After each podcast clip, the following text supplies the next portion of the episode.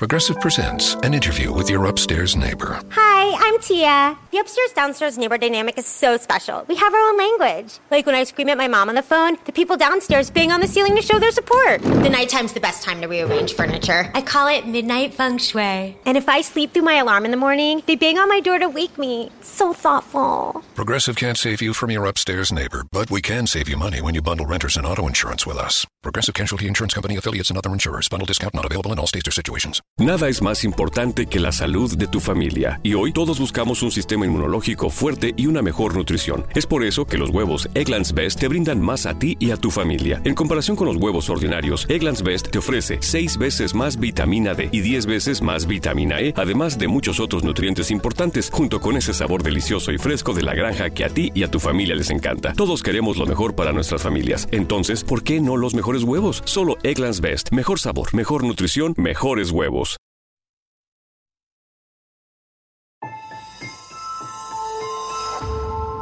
Durante años, se pensó que el Yeti vivía en los Himalayas. ¡Bienvenidos al Himalaya! Hoy, después de una extensiva investigación, sabemos que no es así. El Yeti está en México. Y este es su espacio. Yo, check this out.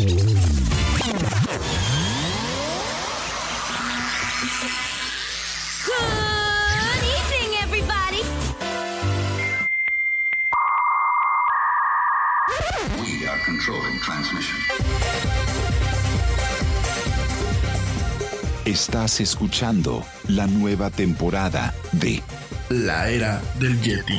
Tecnología, actualidad, arte, música, entretenimiento, política y mucho más en este espacio. La era del Yeti.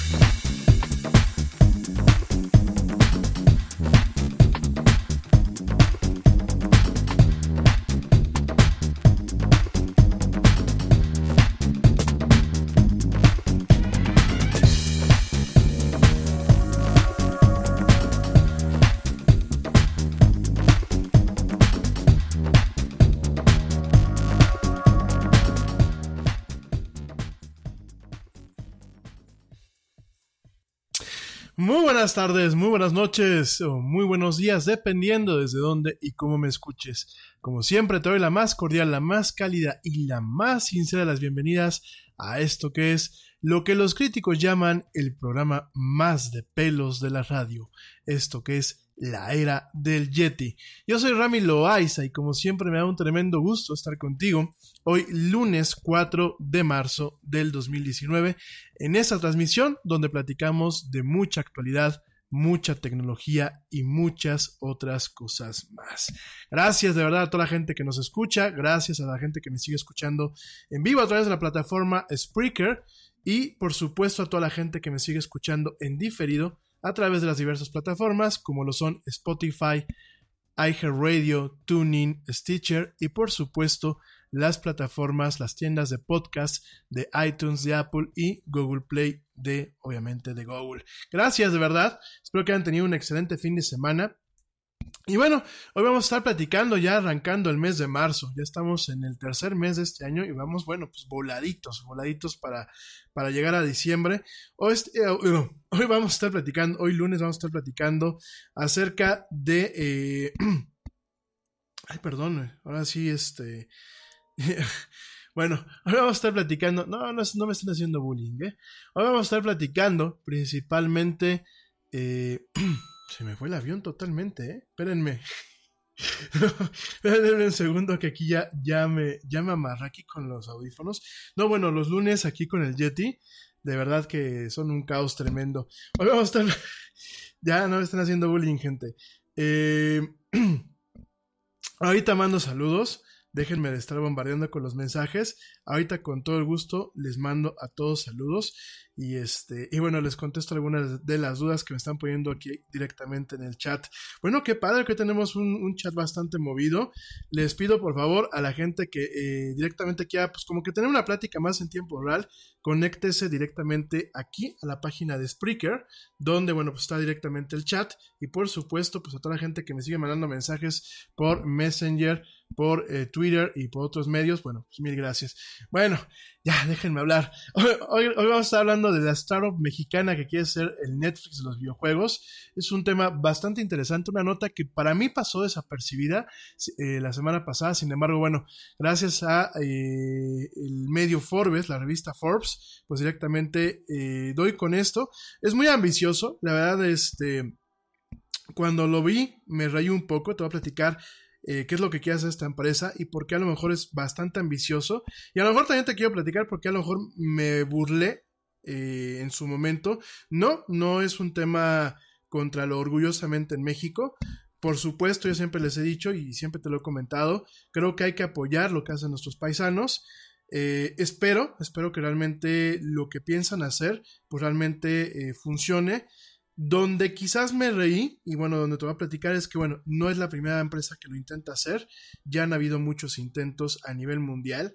Eh, es un tema bastante interesante, bastante nuevo y que realmente puede eh, redefinir mucho de cómo interpretamos el concepto de jugar videojuegos hoy en día. Hoy nosotros, todo el mundo estamos pensando siempre en la consola o siempre en la computadora y bueno, directamente eh, este tipo de iniciativas con las que te voy a platicar el día de hoy, pues buscan que tú puedas jugar un videojuego prácticamente desde cualquier dispositivo sin importar, sin importar realmente eh, si el dispositivo tiene las capacidades técnicas para poder jugar el, videojuego en cuestión, ¿no? Te voy a explicar todo esto, te voy a explicar lo que esta empresa está tratando de hacer y bueno, vamos a desearles buena suerte. También te voy a platicar acerca de la cápsula Dragon de SpaceX, esta empresa eh, que ya se ha vuelto icónica, esta empresa de el, señor Elon Musk, que bueno, ayer esta cápsula no tripulada, sin embargo es una, una cápsula que está diseñada para llevar astronautas, eh, ayer esta cápsula alcanzó a eh, directamente a conectarse de forma exitosa con lo que es directamente la Estación Espacial Internacional. Esto tiene muchas repercusiones porque, bueno, pues realmente es, es uno de los primeros eh, viajes o una de las primeras cápsulas de índole comercial que puede anclarse con la Estación Espacial Internacional, lo cual Trae beneficios, por supuesto, para el gobierno de los Estados Unidos y la NASA, Eso que no quede ninguna duda, pero también trae beneficios para otra clase de gobiernos que en algún momento ya no tendrán que pagar quizás o tendrán que tener acuerdos especiales con eh, la NASA, acuerdos hasta de seguridad, sino directamente podrán contratar los servicios de SpaceX para poner a sus, sus, astronautas en órbita, no solamente en lo que es la Estación Espacial Internacional, sino en otras en otro tipo de empresas o en otro tipo de plataformas, que bueno, ya estábamos platicando. También vamos a estar platicando de los estrenos de Netflix, el número de Fibonacci, vamos a estar platicando acerca de, los, de las contraseñas también el día de hoy, y también, por supuesto, te voy a estar platicando del tema de eh, lo que es el cyber warfare, lo que es la guerra cibernética en torno a la política. Esto te lo voy a platicar porque, digo, ya lo hemos platicado un chorro de veces en el Yeti, ¿no? Y no me gusta sonar a disco rayado. Sin embargo, bueno, pues hace, hace, hace muy poco eh, nos llega la noticia, y vamos a desmenuzar, de que previo a las elecciones en Australia, bueno, pues directamente todos sus partidos políticos fueron hackeados. Aquí principalmente el tema es platicar platicar y entender que eh, sin lugar a dudas, yo creo que los gobiernos hoy en día y los partidos políticos hoy en día, tanto aquellos que ya están vigentes como aquellos que están en formación, definitivamente no tienen una vaga idea de la importancia que es la seguridad electrónica dentro de sus filas y dentro de su información más vital. Vamos, de todo esto vamos a estar platicando el día de hoy en este lunes, lunes 4 de marzo del 2019, en esto que es la era del Yeti. Te recuerdo, como siempre, nuestras redes sociales, facebook.com diagonal la era del Yeti, Twitter arroba el Yeti oficial, Instagram arroba la era del Yeti. Ya sé, algunos de ustedes me están preguntando por Ernesto Carbó. Eh, mi buen amigo Ernesto Carbó no ha dado señales de vida, la verdad se nos desapareció.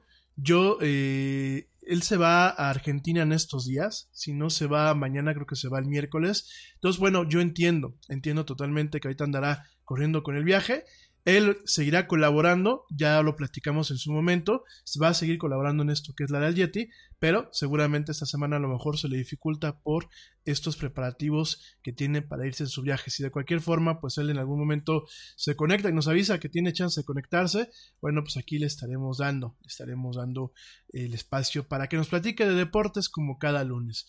Pero en fin, oigan, pues este... ¿Qué tal su fin de semana? digo, antes de, pasar a otros temas, espero que hayan tenido un excelente fin de semana. Fíjense que eh, estaba yo revisando algunas, algunas notas para las siguientes emisiones del área del Yeti.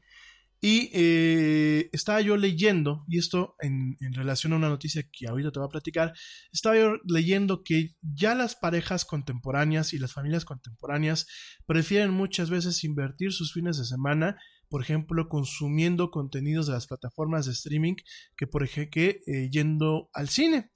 Y esto es un tema que ya platicaremos a lo largo de la semana de cómo, bueno, ha habido una transformación en torno al consumo, el entretenimiento y cómo se han cambiado ciertos hábitos, inclusive de interacción social, sobre todo principalmente en las ciudades, por ejemplo, la gente que me escucha en la Ciudad de México o la gente que me escucha ya en Los Ángeles o en otras ciudades, sobre todo muy en torno a que en ocasiones el tener que salir a, eh, por ejemplo, ver una película, eh, se vuelve muy costoso, no solamente por el costo del cine como tal, sino no sé tú qué opines, muchas veces también se vuelve costoso por las amenidades que en ocasiones tú tienes que consumir directamente en lo que es el cine. También se vuelve costoso por, eh, el, por ejemplo, aquí en México, ¿no? El costo de los estacionamientos. Aquí en México el estacionamiento pues es bastante costoso. Las plazas comerciales y sobre todo donde están los famosos Cineplex pues son también bastante costosas, son bastante caras en ocasiones. También se vuelve un tema costoso por las distancias en ocasiones que se recorren de eh, los hogares a los cines. Hay que recordar que en muchas ciudades de América, mm, la Ciudad de México, inclusive la misma Querétaro, eh, en Estados Unidos, bueno, pues hay diversas ciudades también, Canadá, por ejemplo, que muchas no tienen una conectividad adecuada y se depende del coche. Entonces todo esto conlleva a que el salir muchas veces a ver cine se vuelve una experiencia costosa. Sobre todo, bueno, pues en estas épocas que la verdad, eh, por ejemplo, aquí en México, pues estamos viviendo un impasse con el tema de la economía. Mismo Estados Unidos, hay ciudades y hay estados donde la confianza del consumidor pues ha decaído y vemos pues principalmente un tema de ahorro, ¿no? Un tema que busca realmente optimizar eh, el tema del consumo, el tema del gasto y sobre todo el gasto del entretenimiento, ¿no? Y cuando hacemos un análisis, cuando hacemos un análisis totalmente frío y empezamos a sumar lo que es la televisión de paga, lo que es eh, las plataformas de streaming, lo que es el gasto eh, del día a día, lo que son los gastos, por ejemplo, de comunicación, de conectividad, celulares, eh, temas de telefonía, temas de internet. Bueno, pues directamente vemos que en ocasiones el tema del cine, dentro de esta ecuación, el tema del cine se vuelve un tema del cual se prescinde en ocasiones. Yo sé, yo sé que muchos de ustedes a lo mejor tienen la ventaja de vivir cerca de un complejo donde hay este, un, un mall principalmente porque ahora se utiliza mucho el tema de anclar directamente una ubicación de pues un complejo cinematográfico dentro de lo que es la infraestructura de un mall o de lo que es la infraestructura de un centro comercial. Eso tiene mucha lógica porque eh, los costos, los costos de desarrollo, los costos de publicidad, los costos en general de lo que es eh, el despliegue de unas salas cinematográficas o de un conjunto de salas cuando se manejan aparte a cuando se manejan directamente dentro de lo que es el concepto de un centro comercial, disminuyen circunstancialmente. No es lo mismo tener que hacer una inversión en donde tú tienes que forzosamente atraer eh, a la gente al cine, como lo que muchas pasa con los teatros, que es un poco más costoso y donde realmente notas un detrimento del tráfico en el sentido de que, bueno, realmente la gente va exclusivamente a la sala y hay días que pues a lo mejor no queda esa sala, hay días que a lo mejor no está la película que a lo mejor en una primera instancia se quiere ver y hay otro tipo de mecanismos en donde realmente pues a lo largo de estas últimas dos décadas se ha comprobado que es más eh, económico y más rentable poner un conjunto de salas de cine conectado a un centro comercial o inclusive en ocasiones apoyar el desarrollo de un centro comercial eh, pegado o conectado a unas salas de cine que directamente entrar en el concepto clásico de las salas de cine totalmente aislado de eh, cualquier otro tipo de presencia comercial, ¿no? Entonces, todo esto, platicando todo esto y haciendo todo este análisis, pues nos damos cuenta que hoy por hoy eh, el cine tiene esta problemática, las salas de cine tienen esta problemática en donde ya dependen de un auxiliar, en donde realmente muchas veces no son la primera opción para el consumo de entretenimiento y en donde realmente eh, cuando hacemos un análisis de costos, un análisis de costos en familias que hoy por hoy no tienen lo que se le conoce como un ingreso desechable, lo que en términos mercadológicos se le conoce como disposable income, directamente, si contemplamos todo esto, pues nos damos cuenta que el cine tiene un problema.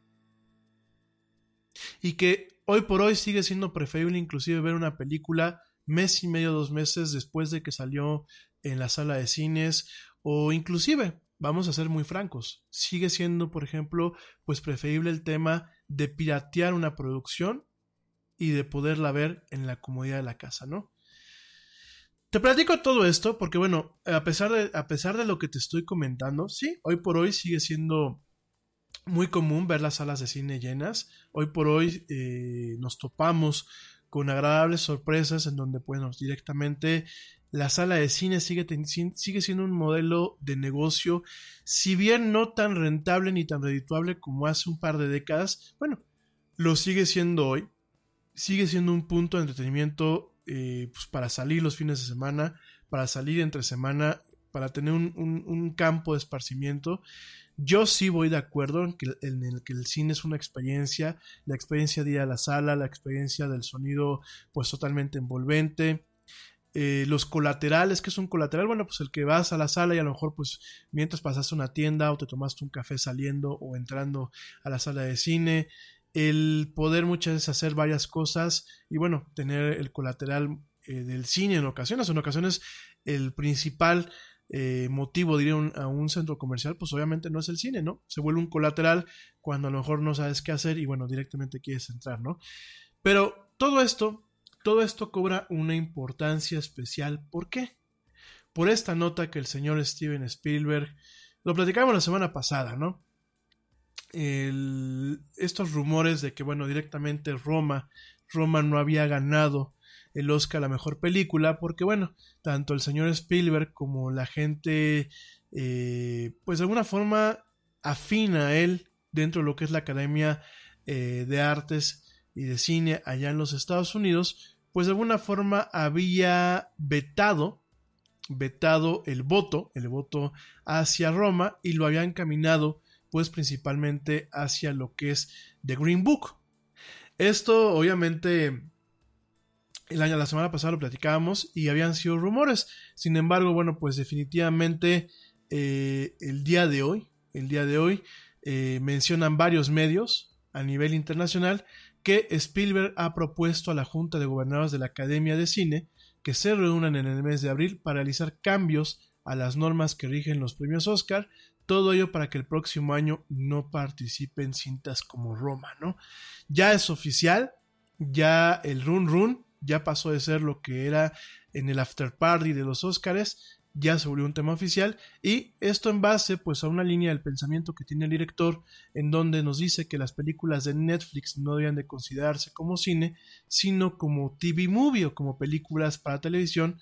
Pues para este eh, director el hecho de que Roma y otras películas se estrenaran en Netflix antes de que en los cines es lo que no la hace una película digna de competir en los Oscars pues eh, incluso muchas cadenas de cine en el mundo no proyectaron la película, ¿no? Spielberg dice que cintas como Roma sí deben de ser premiadas y elogiadas, pero en los Emmy, no en los Oscars, razón por la cual el cambio de reglas que quiere lograr, eh, que, busca, busca que haya un cambio en lo que toma la academia para que las producciones de Netflix, Amazon Prime, HBO u otro tipo de eh, plataformas de streaming no puedan participar en los Oscars para las futuras ediciones, ¿no? Esta guerrita que tiene el señor Spielberg, bueno, pues hay más miembros en la Junta de Gobernadores de la Academia de Cine que concuerdan con el director. De hecho, bueno, pues Christopher Nolan, este afamado, hasta afamado director de cine, pues es otro de los personajes de peso que apoya las ideas de Spielberg y el cual aclara que cada vez es más difusa la niña entre películas del cine y películas de televisión, como en este caso las de Netflix, ¿no? En este sentido, mencionan que Netflix no comparte los datos en taquilla ni las reproducciones en la plataforma y que también puede invertir mucho más dinero en promoción que otros filmes, ¿no? Y bueno, lo platicamos la semana pasada y el tema, pues la verdad es un tanto complejo, ¿no? Porque nos estamos topando... A ver, yo en este sentido quiero aclarar, para mí el señor Spielberg siempre va a ser un, ente muy talentoso, el señor Spielberg pues es un genio, es un genio definitivamente de lo que es la cinematografía moderna, no solamente tiene una visión para la narrativa de películas de ciencia ficción o que requieren muchos efectos especiales, también Spielberg ha hecho películas muy dramáticas y con una producción impecable como lo puede ser la lista de Schindler o como en su momento lo fue Múnich me queda muy claro que Spielberg pues es un director muy polifacético y que bueno, por algo es uno de los eh, gobernadores de lo que es la Academia del Cine en los Estados Unidos. Pero, y siempre hay un pero en este tipo de cuestiones, dicho todo esto, yo me atrevo a pensar que el señor Spielberg y otros colegas suyos no alcanzan a entender el paradigma que representa las nuevas ventanas para la cuestión cinematográfica que estamos viviendo en este nuestro siglo XXI. Me parece que el señor Spielberg, al igual que muchos organismos, muchas instituciones, incluso me, atrevo a decir muchos gobiernos que pues de alguna forma están liderados por personas como él, personas que en su momento fueron parteaguas, personas con mucho talento, personas con mucha experiencia, personas que marcaron una época, creo que les empieza a dar el miedo a los cambios que no alcanzan a comprender y que por supuesto rompen una hegemonía en donde ellos todavía siguen siendo pues un tema netamente útil. El señor Spielberg cuando dice que no le parece que una empresa como Netflix o como HBO o como Prime de Amazon o bueno, Amazon Video que no le parece que puedan competir en los Oscars me parece que atenta contra su propia esencia sin saberlo, porque mucho tiempo tanto el señor Spielberg como el señor Lucas, como otros tantos grandes cineastas que sobre todo se enfocaron en el tema del manejo de eh, los efectos visuales en sus películas y el tema de ser reconocidos no solamente por la narrativa o por los guiones, sino también por la cuestión técnica de sus películas, definitivamente, pues eh, me parece un poco hipócrita y me parece un tanto en contra de su esencia el que ahora se opongan hacia cambios que netamente son de paradigma. Sí, por supuesto, eh, permitidos o em, empoderados por la tecnología contemporánea, pero sin lugar a dudas son cambios de paradigma. El hecho de que la gente ya no quiera o ya no pueda, mi gente, porque estamos viviendo tiempos muy muy sui generis y muy complejos en, en temas económicos. Que la gente ya no quiera gastarse a lo mejor, vamos a hablar aquí en México, entre 25 y 30 dólares para ir al cine. No, no me levanten, no me levanten las cejas. Ahorita voy a ese punto. Eh, pero que quieran gastar entre 25 y 30 dólares para ir una sola vez al cine.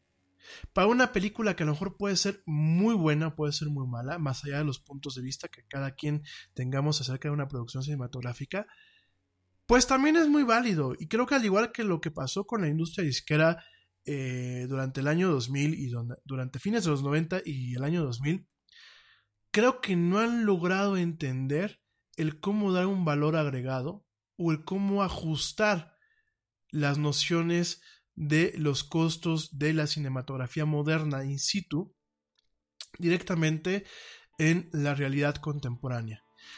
A ver, por aquí me levantaron la ceja. 25 a 30 dólares es lo que te cuesta ir aquí al cine en México. Ya sea que vayas a las salas VIP o a las salas premium, o ya sea que vayas a una sala normal. Miren, un boleto de cine, si no lo compras sin ningún descuento, te viene costando entre 120 y 200 pesos, dependiendo de la función, dependiendo del tipo de la sala, si es una sala con 3D, si es una sala eh, normal, si es una sala 4D, si la compraste por la aplicación, que además, oigan, déjenme, de, qué bueno que toqué el tema de la aplicación. Los amigos de Cinépolis, de verdad, si alguien me escucha de, este importante complejo cinematográfico y que la verdad, bueno, pues es orgullosamente una empresa mexicana que ha llegado a otras partes del mundo, oigan, no frieguen gente. Los amigos de Cinépolis ahora les ha dado que te quieren cobrar un costo por servicio, por boleto, por utilizar su aplicación. Y es cuando tú dices, oye, espérate tantito, ¿no, Cinépolis? No, es un buen plan, ¿eh? Y digo, he hecho así una controversia en la sala, en, las redes sociales. Yo vi en Twitter cómo se le dejaban ir a la yugular directamente al pobre community manager de, de este complejo cinematográfico de esta empresa. Cinépolis cobrando un costo por boleto, por servicio, si los compras en su aplicación móvil, ¿no? A mí me parece que yo... A ver, mi gente. El tema de comprar boletos por las aplicaciones móviles no es nuevo.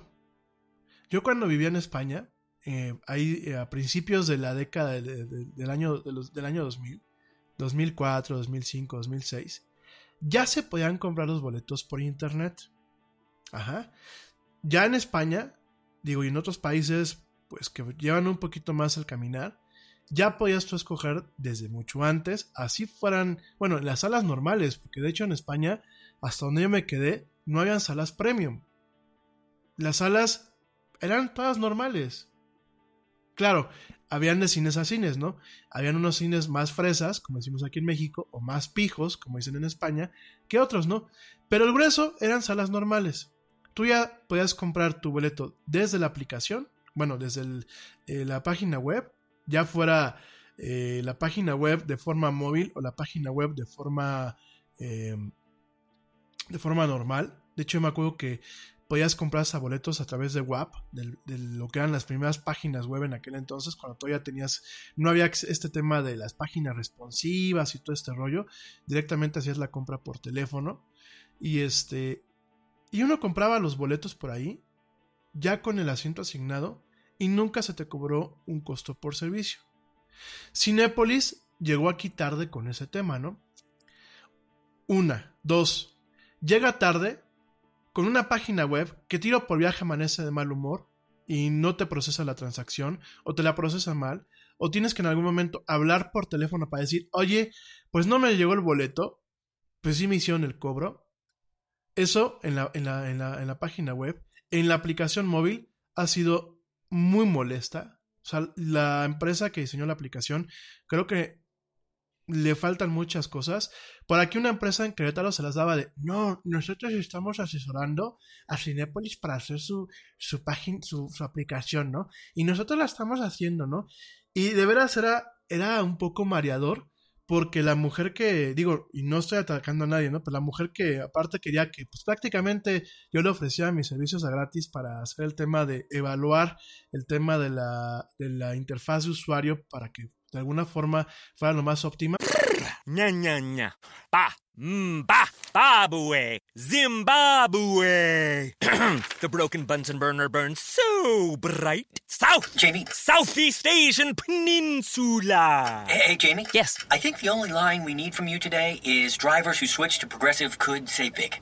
Cool. I just got to finish my warm ups. foul, foul, throw in the towel. History, history. Switch to Progressive today. Santa ski slalom in a salmon skin suit. Progressive Casualty Insurance Company and Affiliates. Te preocupas por la salud de tu familia y hoy un sistema inmunológico fuerte y una mejor nutrición son más importantes que nunca. Es por eso que los huevos Egglands Best te brindan más a ti y a tu familia. En comparación con los huevos ordinarios, Egglands Best te ofrece 6 veces más vitamina D y 10 veces más vitamina E, además de muchos otros nutrientes importantes, junto con ese delicioso sabor fresco de granja que a ti y tu familia les encanta. No son tiempos ordinarios, entonces, ¿por qué darle a tu familia huevos ordinarios? Solo Egglands Best. Mejor sabor, mejor nutrición, mejores huevos.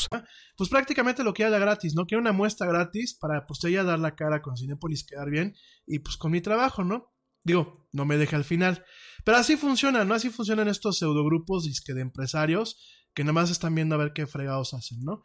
Y, y se, se, rellenaba la boca diciendo que ellos habían logrado que Cinepolis se conectaran. Sí, con una aplicación que el tiro por viaje no funcionaba, que aparte es un horror para navegar, y toda tiene, perdónenme la expresión, tiene el morro Cinepolis de agarrar y, de, de cobrar por usar su pinchurrienta y malnacida aplicación.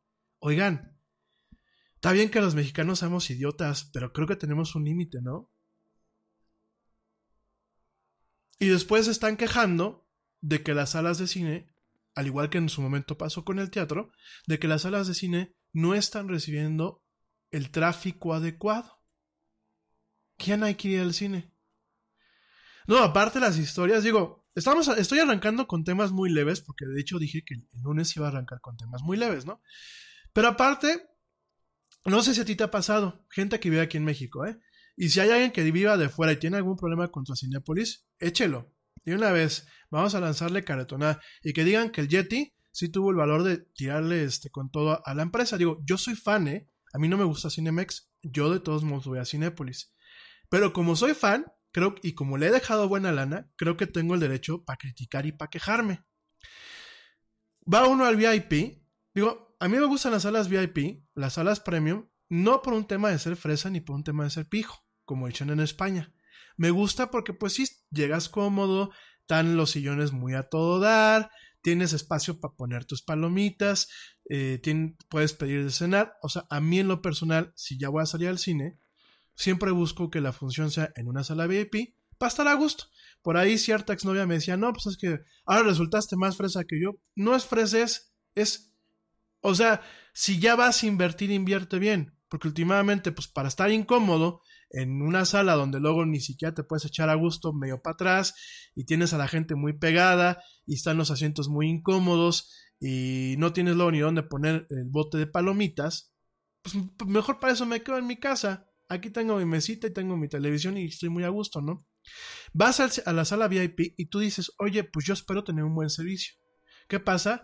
Te mandan malas órdenes, luego no te llegan a tiempo, les estás piti pita y no te las mandan, pides las cosas por la app y tienes que confirmarlas tres o cuatro veces. Entonces, oye, oye Cinépolis, pues perdóname como decimos aquí en México, ten un poquito de madre. Ten un poquito de madre, porque además, ¿sabes qué? Es quererte fregar al paisano. Porque definitivamente, salvo que no sepas lo que está haciendo la empresa a la que le estás pagando o tú no tengas la infraestructura adecuada, siempre te va a salir mucho más económico manejar la operación de tus boletos a través de Internet que manejarla directamente en las taquillas. En las taquillas tienes que pagar el mantenimiento de las terminales. Tienes que pagar las comisiones de, de, venta que te manejan muchas veces el pago por con tarjeta de crédito. Tienes que pagarle al chavo que está en taquilla. Luego hay gente que se te ha ido, y te lo digo abiertamente, y eso lo puedes checar tú en tus estudios de mercado, si es que la empresa que te está haciendo los estudios de mercado realmente sabe lo que está haciendo, tú puedes checar que mucha gente llega un momento en que se raja de ver una película cuando ve las colas tremendas en, en, la, en las, este, en las, en, se me fue, en la taquilla.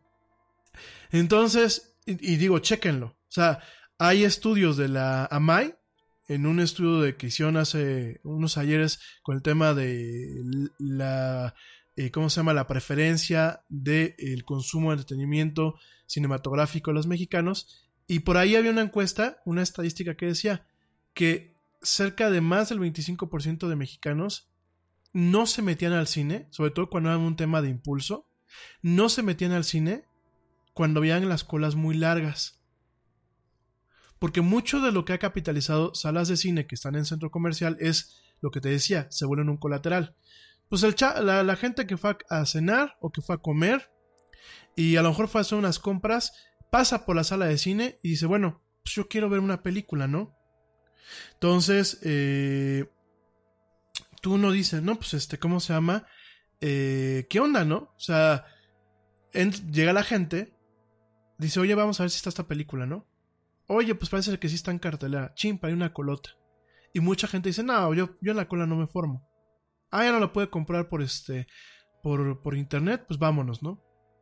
Entonces, me parece totalmente absurdo que directamente Cinepolis, pues te quiera cobrar un costo, un costo de servicio, por una aplicación que yo te apuesto a que en su momento le ha, generado, pues, más ingresos a sus salas que el tenerse que ir a parar a una, a una taquilla. Pero bueno, dicho todo esto, dicho todo este, este rollito de una vez que me metí con el tema de Cinepolis, eh, en Estados Unidos han intentado, por ejemplo, manejar membresías, por ejemplo, la sala, la, la compañía de cines AMC ha intentado manejar membresías en donde, por ejemplo, te incluye un cierto número de entradas al cine por mes tú pagas una renta y, te incluye cierto, cierto número de entradas a ciertas películas principales en sus complejos por mes y además te incluye descuentos en todo lo que es pues directamente la parte de alimentos, ¿no? Todo esto son esfuerzos que está haciendo las empresas cinematográficas, la, las que son las salas de cine, las distribuidoras, por mantener todavía pues esta parte cautiva. Entonces, me parece que el señor Spielberg no alcanza a entender la realidad de lo que es el nuevo consumo de, los contenidos de entretenimiento o los contenidos cinematográficos. Yo eh, no entiendo bajo qué eh, premisas técnicas se está basando entre que si una película para Netflix es diferente a una película para una sala de cine y digo, no entiendo, porque últimamente, por ejemplo, en el caso de Roma, Cuarón la rodó en un formato ultra grande, creo que a 62 milímetros, una cosa así. O sea, la rodó en un formato del cual tú puedes sacar diferentes eh, versiones para cada tipo de pantalla. Punto número uno. Punto número dos. Hoy una pantalla de 4K o de ultra alta definición pues ya te, ya te soporta lo que es eh, la resolución de aspecto o lo que es la, la, proporción de aspecto de la cinematografía normal y te soporta el, el downscaling o te soporta el, el, el downsampling directamente al formato de video para que quepan en una pantalla de estas, ¿no? De hecho, bueno, ¿cuántas películas hoy en día no se ruedan totalmente en digital? Digo, también hay que entender esa parte. Hay muchas películas que incluso han ganado Óscares que las cámaras ya no manejan cine, ya, que ya no manejan película de acetato. Bueno, el mismo señor Spielberg, o sea, mucho de lo que él hace lo está trabajando en digital. Y me parece. Eh, me parece muy hipócrita que después de haber hecho, por ejemplo, el eh, Ready Player One, en donde de alguna forma hace eh, de alguna, un homenaje a lo que es la modernidad y la posmodernidad, no solamente en el entorno de lo que es la cultura popular, sino en el entorno inclusive tecnológico, me parece sumamente hipócrita y me parece sumamente absurdo, y el señor Nolan, por ejemplo, el señor Christopher Nolan, me parece que haya este grupo queriéndole poner un candado a las producciones de Netflix en contra a lo que son pues las producciones que van directamente para una sala de cine. Que en algún momento terminan transmitiéndose en Netflix o terminan transmitiéndose de alguna otra forma en formatos digitales para las televisiones. O sea, entonces me va a decir ahora el señor Spielberg que entonces no pasen Indiana Jones este, en, en las pantallas chicas, o que no pasen Ready Player One, o que no pasen inteligencia artificial, o que no pasen encuentros cercanos del tercer tipo, porque entonces lo que él hace solamente es cine, y entonces deberían de ser sus producciones que solamente se queden para lo que son las pantallas grandes, ¿no? No sé, yo creo que en este sentido, creo que a nosotros, a la audiencia, nos toca presionar. Porque la gente que está haciendo las cosas muchas veces pierde el sentido de lo que realmente la gente que es la que las consume está pidiendo. No escucha lo que piden, no escucha ni la comodidad de tener eh, un, contenido disponible en la comodidad de la casa, no escucha lo que es tener la capacidad de poder ver contenidos sin importar la latitud geográfica, porque ese es otro tema, ¿eh? Hay películas, hay producciones, hay cuestiones que no llegan a todos los países por el tema de las licencias para cada país. O sea, hay muchas cuestiones, mi gente, que sí, todo es un negocio, y por supuesto me queda claro que hay una mafia, pero la mafia se tiene que adaptar. La mafia se tiene que adaptar y al final del día tiene que hacer lo que la audiencia le está pidiendo. Tienen que modernizarse. Yo creo que lo mismo pasa con el tema de los gobiernos, gente. Me da la idea que las generaciones, las generaciones pasadas se quedaron en la utopía de lo que ellos hicieron y deshicieron y no han podido dar el paso a entender que la modernidad ya no es el futuro. Que ya no es saber si llegan nuevas formas de cine cuando se muera el señor Spielberg o se muera el señor Ridley Scott o se muera el señor este, Christopher Nolan. La modernidad ya soy. De hecho ya estamos en, la posmodernidad. Y los cambios o se adoptan o pasa lo mismo que pasó con la industria de la música. Cuando quisieron adaptarse y adoptar los cambios, en muchas cuestiones ya era demasiado tarde. Pero en fin, oigan, pues vamos a estar platicando de esto y más. Digo, quise arrancar con este tema un poco más sencillito, para no hablar con tanto tema técnico hoy. Pero bueno, hoy que es lunes, sobre todo para el arranque de este programa. Y regresando, vamos a estar platicando de temas un poquito más, más leves, más llevaderos el día de hoy, en esto que es Lara el Yeti. Me voy rapidísimo a un corte, por supuesto, regresando mando saludos a todo el mundo que nos escucha. Me voy rapidísimo un corte. Te recuerdo nuestras redes sociales, facebook.com, diagonal la era del Yeti, Twitter, arroba el Yeti oficial, Instagram, arroba la era del Yeti. Y bueno, te recuerdo que si nos estás escuchando en vivo, nos puedes escuchar en diferido. Y si nos estás escuchando en diferido a través de cualquiera de las plataformas de streaming, te recuerdo que también nos puedes escuchar en vivo y platicar con nosotros en tiempo real. Vamos a abrir el debate y vamos a vivir en estos tiempos prácticamente posmodernos. En fin, me voy rápido a un corte, no te vayas. No me tardo nada, estás escuchando esto que es la era del Yeti. No me tardo nada.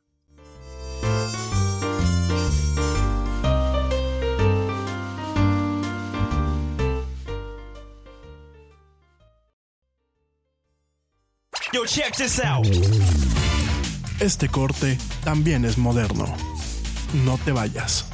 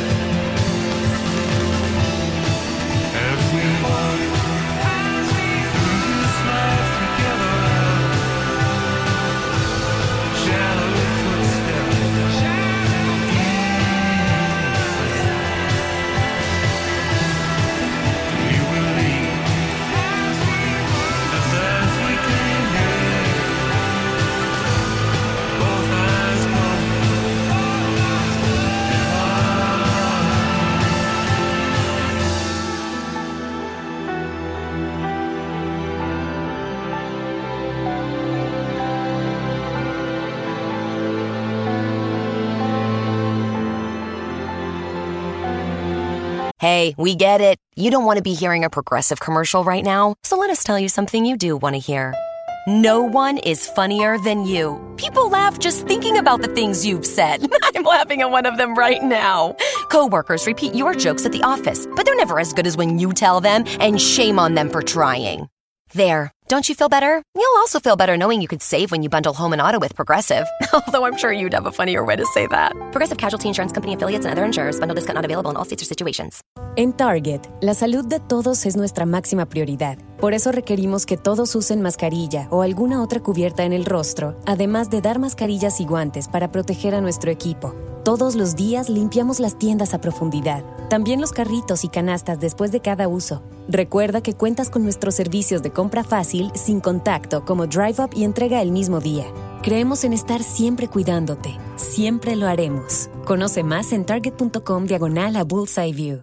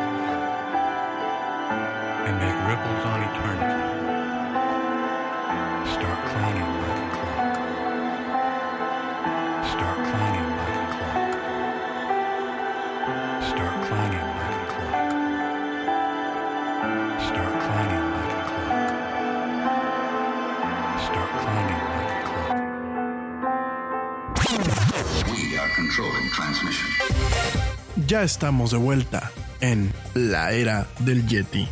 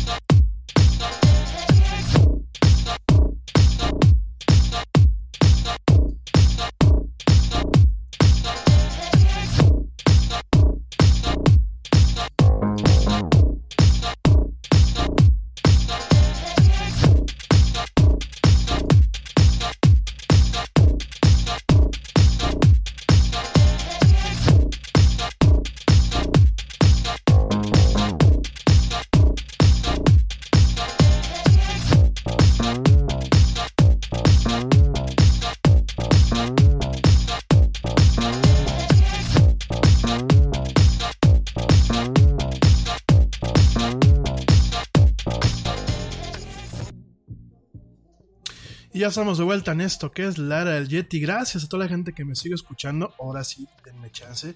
Ya mando saludos. Espérenme que traigo aquí la tablet en la mano. Este, bueno, déjenme mandar rápidamente saludos a toda la gente que nos sigue escuchando. Por supuesto, saludos a lo que es el equipo de la era del Yeti, el equipo honorario. Saludos al buen Ernesto Carbó, que ya dio señales de vida. Mi querido Ernesto, bueno, pues este, está todavía en los temas para irse de viaje.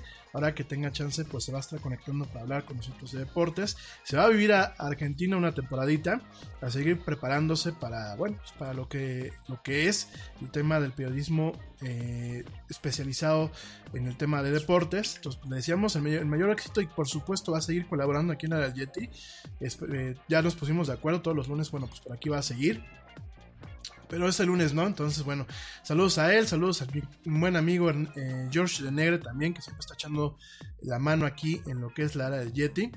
También quiero mandar saludos, pues, hoy a la hermosa Annie que me está escuchando, ya se volvió aquí una, una fortuna que esta mujer hermosa me escuche. Te mando un fuerte saludo, mi querida Annie, y un besote. Un beso totote. Y bueno, también saludos a Ale Dressler que me dice que qué pasó, que ya no, ya no la pongo al principio, no, mi Ale, aquí, aquí sigues. Te mando un fuerte saludo, mi querida Ale. A, hasta Alemania, hasta hasta Berlín. Gracias por escucharme. como espero que te esté yendo muy bien por allá. Saludos también a Blanquita Chaya, saludos también a Bere Castillo, saludos también eh, a la Chelita Cuántica, saludos también a Paco Guillén, saludos también, espérenme, espérenme, espérenme, ahí voy. Saludos también a eh, Lilia Olivares Salas, saludos también a eh, Carlos Núñez, a Luis Bautista, a Axel Fernando, a Gustavo Conde, a Omar eh, Navoy. Saludos también a Bernardo eh, Palomeque Rodríguez, a Neftalí Torres, saludos a Martín Campos, saludos a Wilmer, Wilmer Damer desde eh, San Juan, Puerto Rico. Gracias, hasta allá un fuerte saludo. También saludos a Pepe Fuentes, a Elizabeth PG, Elizabeth PG, saludos a Elizabeth PG, saludos también a Viriana Martínez, a Luis Cano, a Carmen Leiva, a Elena Torres, a Carlos Reyes, a Francisco, Francisco Martínez, a Juan José Márquez, a Luis Campos, a Pablo Susurregui, no perdón, Pablo Susuarregui, a Víctor, Víctor Beltrán, Manuel Jasso, Irving Ramón Muñoz, Gabriel Araiza, Juan Siller, Brian Méndez y por último también saludos a Luis Carlos García. Gracias, gracias de verdad a todos ustedes.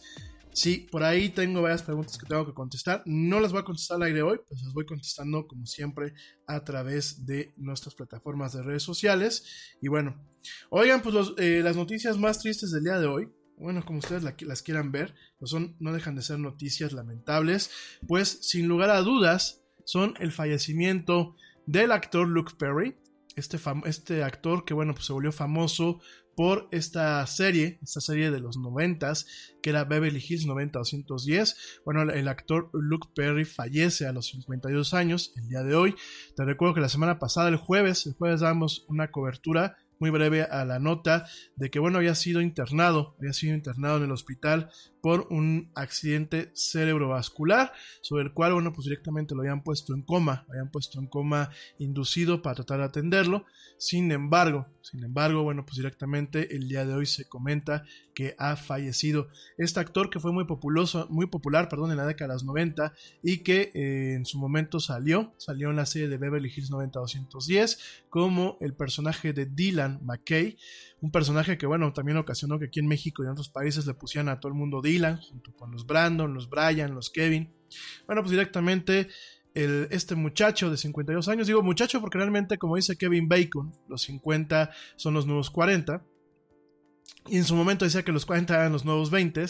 Entonces, eh, pues este, este, este señor muy talentoso, pues falleció, falleció el día de hoy a sus 52 años, rodeado de sus hijos, Jack y Sofía, de su prometida Wendy Madison Bauer, de su ex esposa Minnie Sharp, de su mamá Ann Bennett, de su padrastro Steve Bennett, de su hermano Tom Perry y de su hermana Amy Coder, entre otros amigos cercanos y eh, familia. Es una, una, pena, la verdad, un, un, actor, independientemente de lo famoso que haya sido en su época, un actor bastante carismático, un actor eh, que además de todo durante mucho tiempo tuvo, eh, participó en algunas causas, causas para evitar la pobreza, causas para el tema de la salud. Y bueno, pues directamente ahora, ahora estaba saliendo como el papá de Archie en esta serie de televisión Riverdale, donde bueno, vemos a, a Archie, a sus amigos en la pantalla, en un, en un entorno un poco más oscuro, de lo que eran los cómics. Él salía como el papá de Archie. Y bueno, pues directamente eh, fallece, fallece el día de hoy por este pues infarto cerebrovascular, ¿no?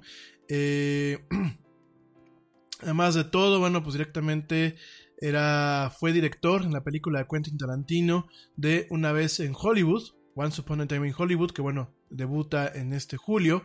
Eh, y bueno, participó en muchas películas, por ahí también apareció en su momento en un pequeño personaje en el, en el quinto elemento, Obviamente, pues eh, su papel principal fue este papel de Dylan McKay en Beverly Hills 90210. Directamente, bueno, pues también te comento que iba a haber un, bueno, no un remake, sino una especie de programa aparte acerca de lo que era eh, Beverly Hills, que se llama 90210, que, que iba a ser lanzado este año, te lo platicaba yo el jueves pasado. Y bueno, pues, en fin, fallece hoy este, pues este actor y me parece que por su trascendencia, un gran ser humano. Fallece hoy Luke Perry por este lado, por el lado de la actuación, pues se nos va, se nos va este señor. Y por el otro, del cual fíjense que le dejaron muchas, hay una serie de testimoniales y de eh, comentarios de amigos, de compañeros, de gente que directamente estuvo involucrada con él. Bueno, pues realmente todos los comentarios que, nos toca ver por acá son bastante, bastante conmovedores. Y bueno, hablan de una gran persona independientemente de el tema de la actuación. Y por otro lado, fallece también, ahora sí que ya fue la tercia, ¿no? Ya se nos fue Christian Bach la semana pasada, para la gente que somos aquí de América Latina. Ya se fue, eh, se fueron diferentes, eh, otra actriz, una actriz que salía también en The Mentalist y en otras películas y en otras series, también falleció la semana pasada. Hoy se nos va Luke Perry, y también, y también fallece hoy el cantante Kate Flint, conocido por eh, su papel como el vocalista principal de este grupo británico, que era em, este grupo punk y de música electrónica, The Prodigy. Bueno, pues directamente Kate Flint eh, fue encontrado muerto en su hogar cerca de Londres el, el día, eh, bueno, este fin de semana pero hoy fue comunicado. Este señor, Kate Flint, fallece a los 49 años. Una pena. Eh, el cofundador de Prodigy, Liam Hublet, comentó en un post de Instagram que, bueno, pues directamente Flint se había asesinado a sí mismo, bueno, se había cometido un este, suicidio este fin de semana. Perdón por la traducción tan chafa que me aventé aquí directamente la nota de prensa. Directamente, bueno, pues el, el cofundador, el cofundador de The Prodigy de este grupo, Liam Howlett, dijo que eh, se encontraba pues totalmente en shock, confundido y pues totalmente eh, triste por el fallecimiento de su compañero y amigo, ¿no? La policía confirmó que el cuerpo de un hombre de 49 años, en este caso pues el señor eh, Kate Flint, había sido encontrado en un hogar de Brook Hill al noreste de Londres.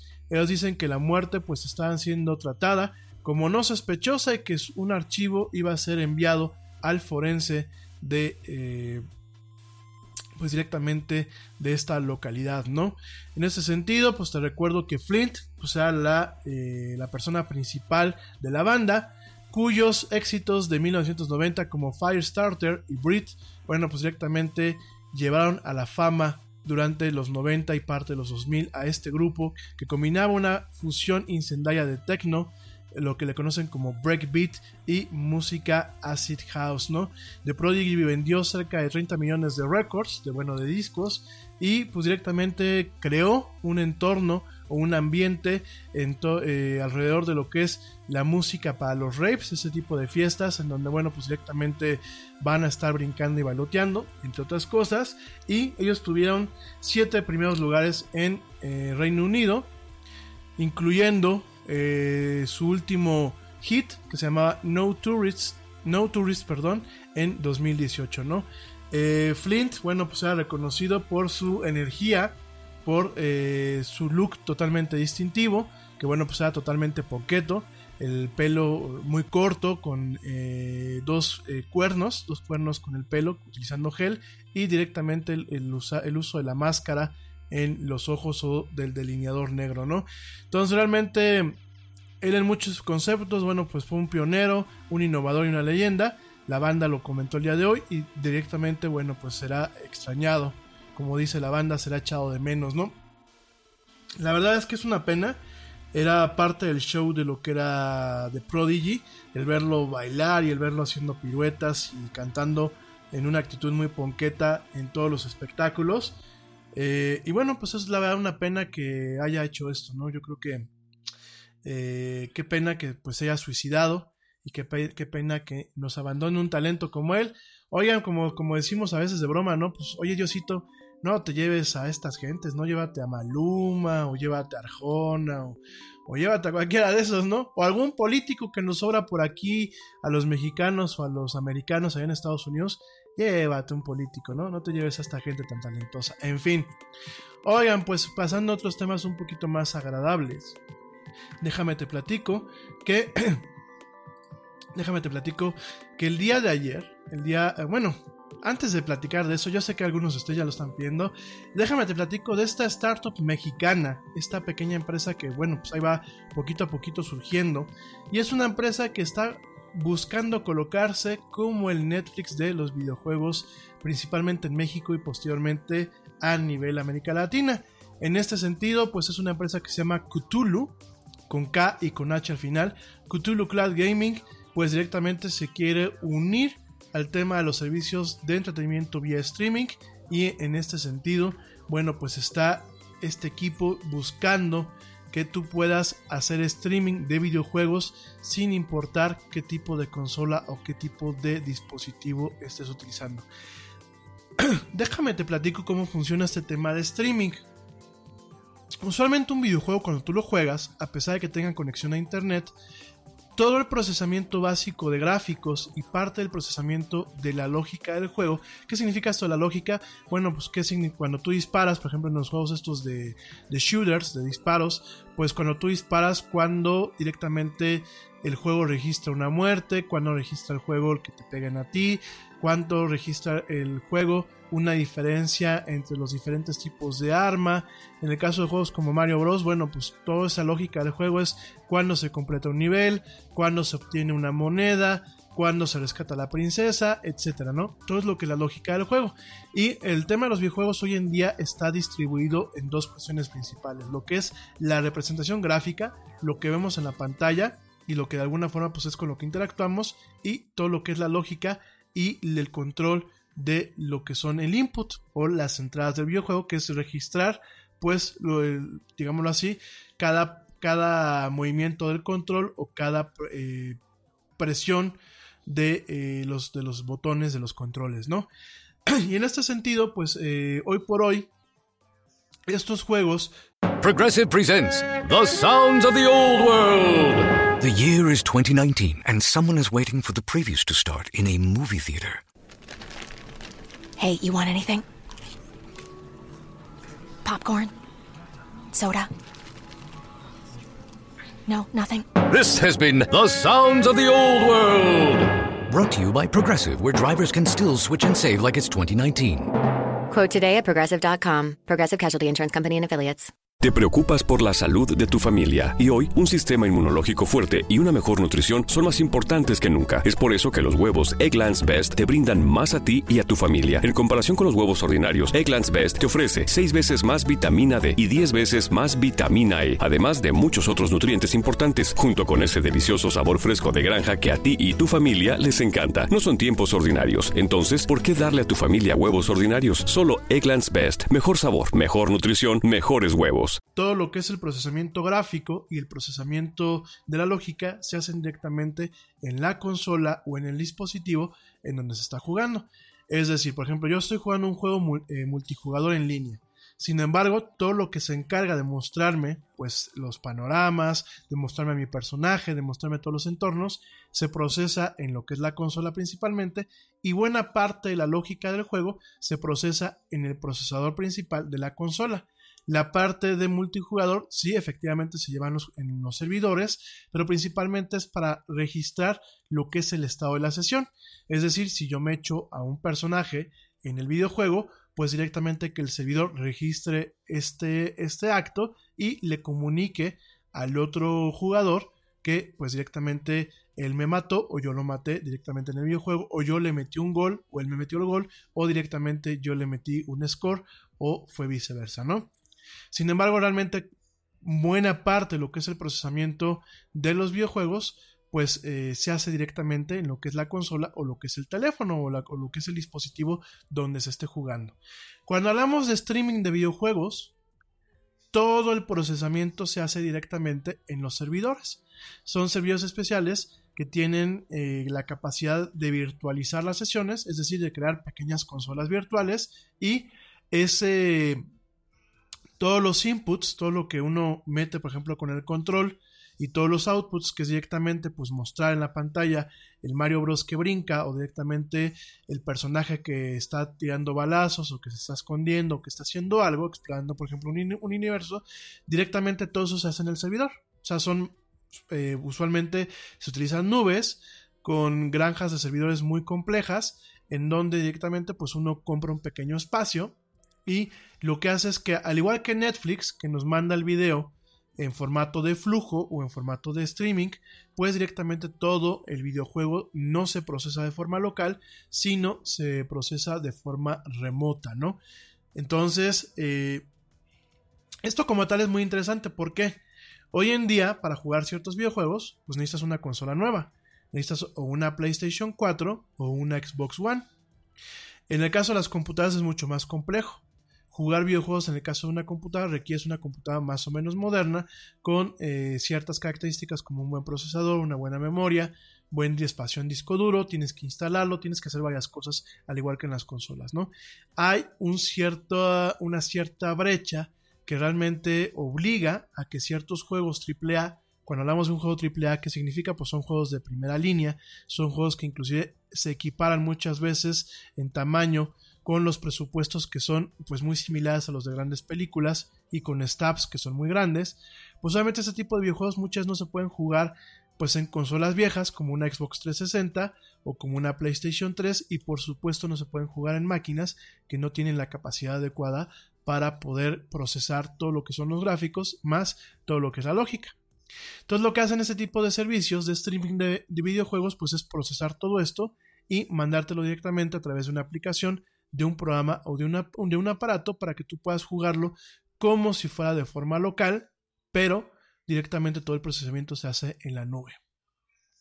¿Cuál es la desventaja de todo este tipo de plataformas? Que no son nuevas.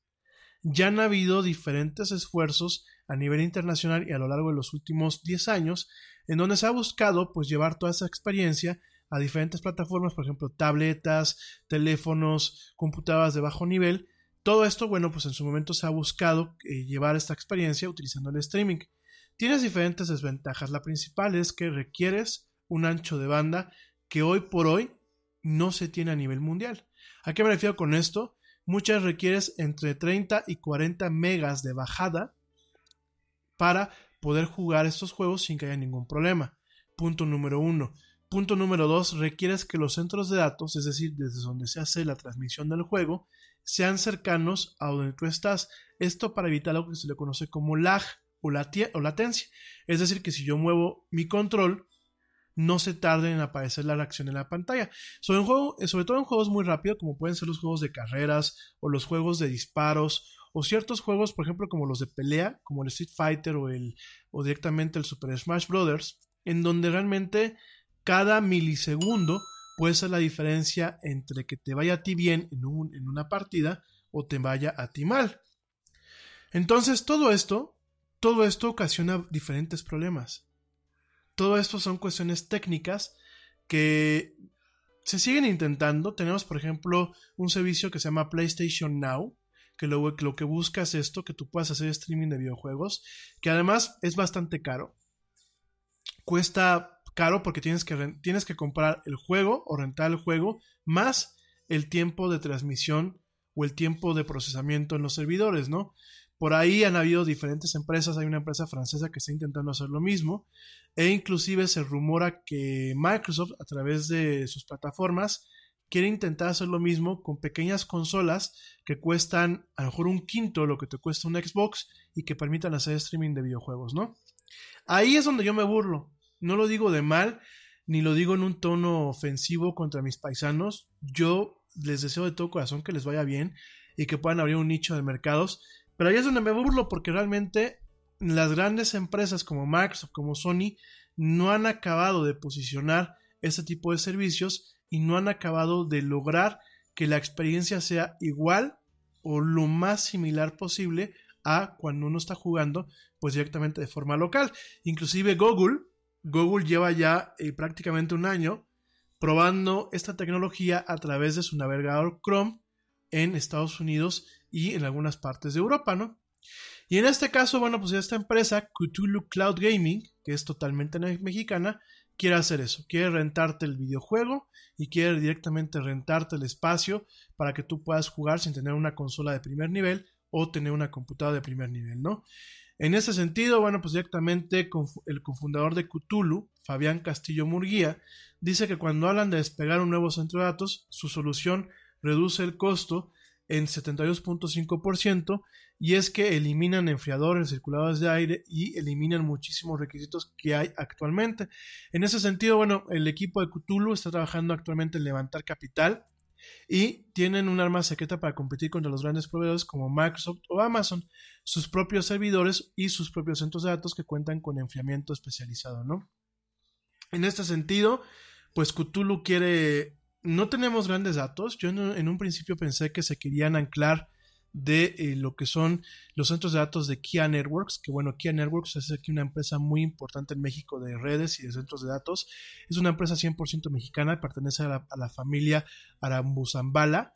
Y bueno, directamente yo pensé que en su principio pues, se querían anclar en estos centros de datos. Aparentemente ellos están poniendo toda su infraestructura, lo cual es muy costoso y lo cual pues yo pienso que igual puede tener problemas al momento de ofrecer los servicios de primer nivel que ellos quieren ofrecer.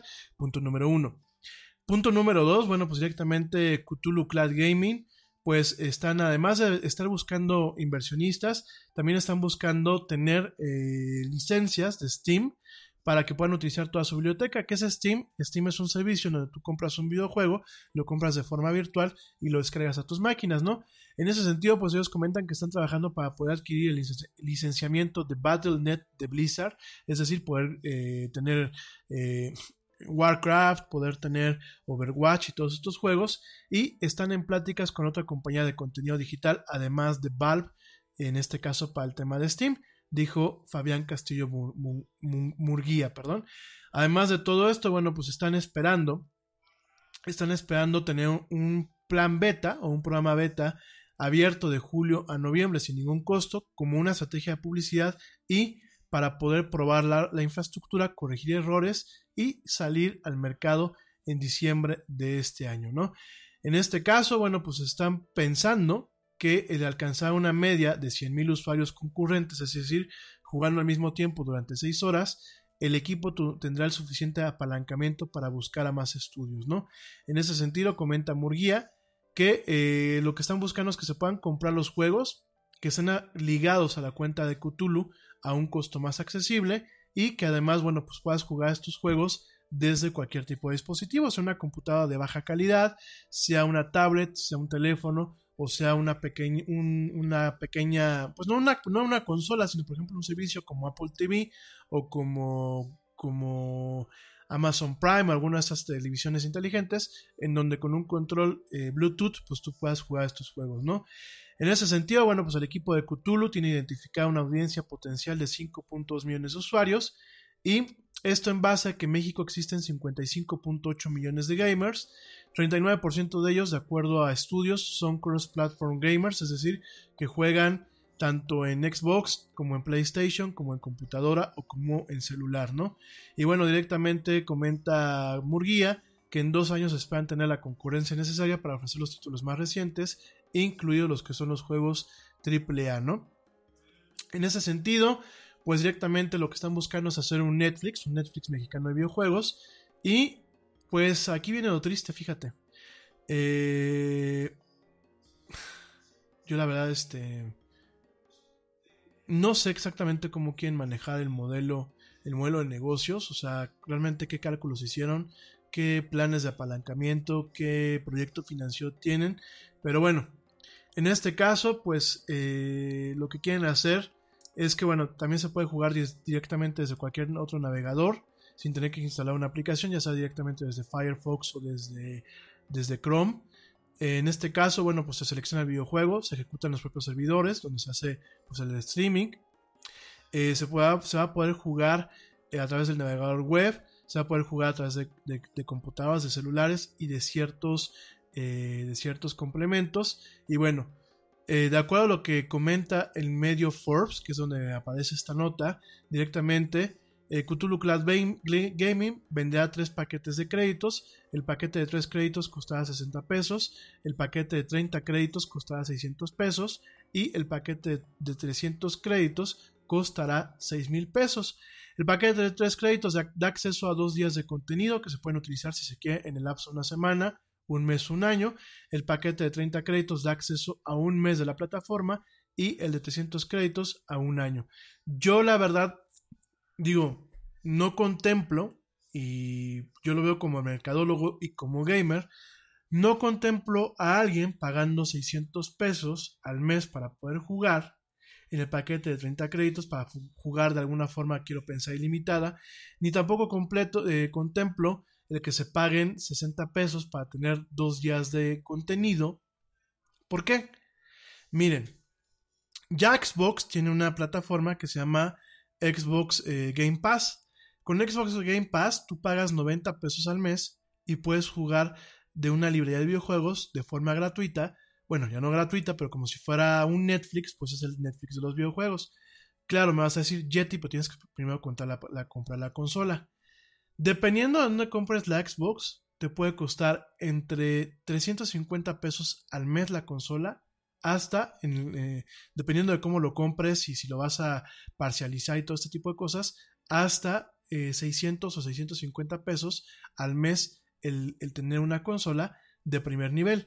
Claro, a la Xbox le tienes que sumar a lo mejor pues el costo del Xbox, del Xbox Game Pass y también le tienes que sumar el costo del Xbox Live si tú quieres para tener este tipo de acceso. Pero aquí viene la cosa, estás jugando en una consola totalmente plena en donde habrán juegos que tú puedes jugar de forma offline, es decir, fuera de línea, y no requieres que el internet esté de buen humor para que puedas realmente disfrutar tu juego, ¿no? Eh, eso por un lado, hay gente que baja los juegos y que no vuelve a jugar en tema multijugador, ¿no? Y hay juegos que realmente, aunque son multijugador, no son tan sensibles a la velocidad, sino a la latencia. Aquí en este caso, vas a requerir tener una conexión bastante alta y bastante estable para poder jugar todo esto, ¿no? Digo, yo le vuelvo a lo mismo, ¿no? Yo le deseo el mayor éxito posible, sobre todo porque son paisanos, sobre todo porque se están arriesgando. Pero a ver, gente, no, lo que yo siempre les he dicho, no están llegando como pioneros están llegando cuando ya han habido otros intentos en el pasado. Por supuesto, eso tiene ventajas. ¿Por qué? Porque pueden aprender los errores de las otras plataformas. Pero también pueden tener desventajas porque a lo mejor están llegando en un momento en donde además de todo, el año que viene ya se auguran cambio de plataformas. Es decir, el año que viene ya, ya se empieza a barajear la posibilidad de ver el sucesor a la Xbox y el sucesor a la PlayStation, ¿no? Luego tenemos también consolas muy populares con franquicias muy populares como la Nintendo Switch. Tenemos consolas muy populares como lo que es la Xbox, con, por ejemplo con las consolas de Halo, que ya con las franquicias de Halo. O tenemos consolas como la PlayStation con franquicias pues bastante importantes como lo puede ser eh, Horizon, Zero, eh, Horizon Zero o tenemos por ejemplo Bloodborne o tenemos ciertos juegos que son muy de este tipo de consolas. Hay que recordar que hoy en día las consolas, eh, como son tan similares técnicamente hablando, realmente donde, donde brillan es en el tema de las exclusivas. Y muchas de las exclusivas obviamente conlleva a que no hayan el tema de los juegos cross-platform, es decir, plataforma cruzada. Entonces, nos topamos, nos estamos topando con una realidad en donde, si bien puede ser un tema muy interesante para aquellas personas que no tienen el capital o las posibilidades de comprarse una consola de alto nivel, ni siquiera a mensualidades sin intereses, si nos encontramos con una problemática con el manejo de costos que le están dando. Entonces, yo creo que no han hecho bien su tarea con el estudio de mercado. No entiendo a vislumbrar porque, así como lo veo, yo lo veo más enfocado a un tema de un segmento de jugadores casuales sin embargo, las franquicias que podemos encontrar en un servicio, como lo es Steam eh, de la empresa Valve, muchos de los juegos principales que pueden tener un interés atractivo, pues pueden ser directamente eh, juegos de primera línea, como los Call of Duty, como Assassin's Creed, como Anthem, como Destiny. O sea, juegos, juegos muy eh, A de primera gama que principalmente son juegos para un segmento que se le conoce como segmento hardcore, que son videojugadores que le gastan mucho tiempo. Entonces yo no veo a alguien que se esté, que se esté gastando 600 pesos al mes, cuando a lo mejor se puede gastar lo mismo por tener una consola y por tener diferentes cuestiones o diferentes, eh, diferentes atractivos. Ahora, habrá que ver, creo que estamos adelantando vísperas, habrá que ver qué es lo que lanzan. Habrá que ver si lanzan eh, una librería de juegos ilimitados, es decir, que si yo, yo quiero jugar un juego como en su momento Anthem, que lo acaban de lanzar, bueno, pues directamente eh, yo no lo tenga que comprar, sino que ya venga incluida directamente pues en mi en mi en mi, en mi paquete, ¿no?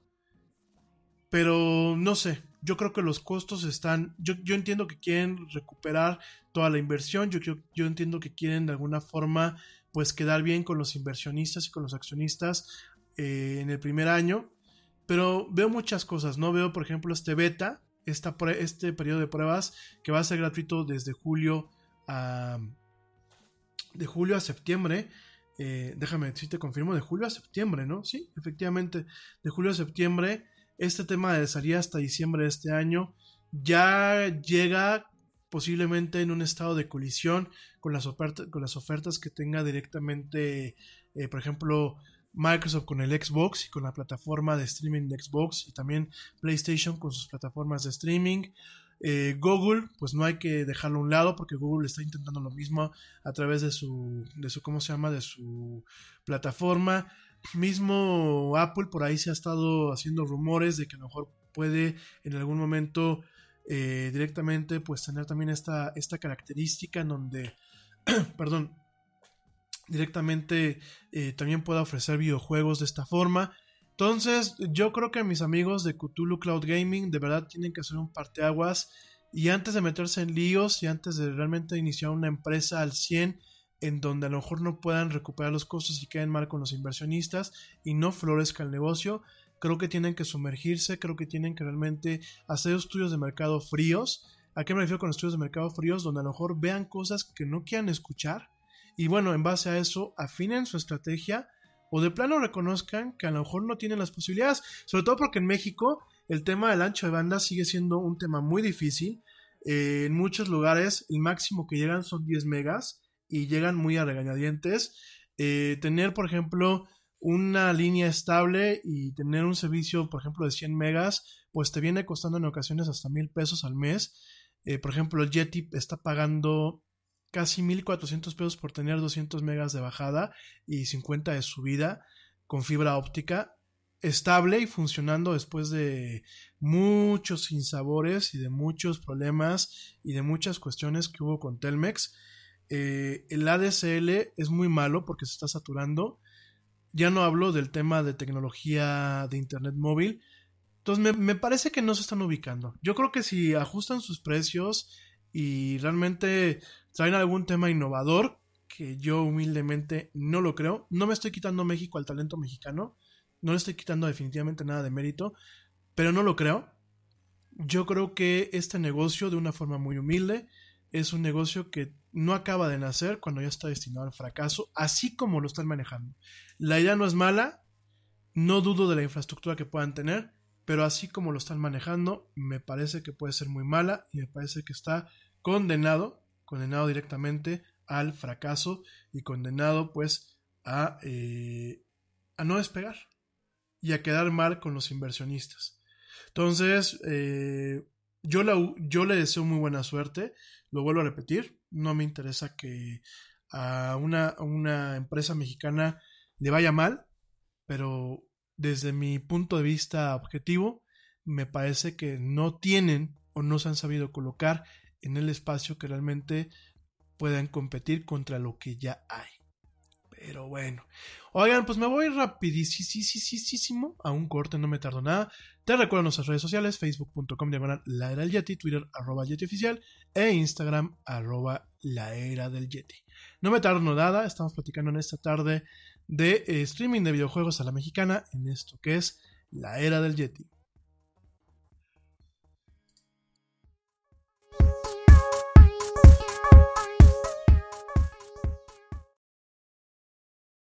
Yo, check this out. Este corte también es moderno. No te vayas.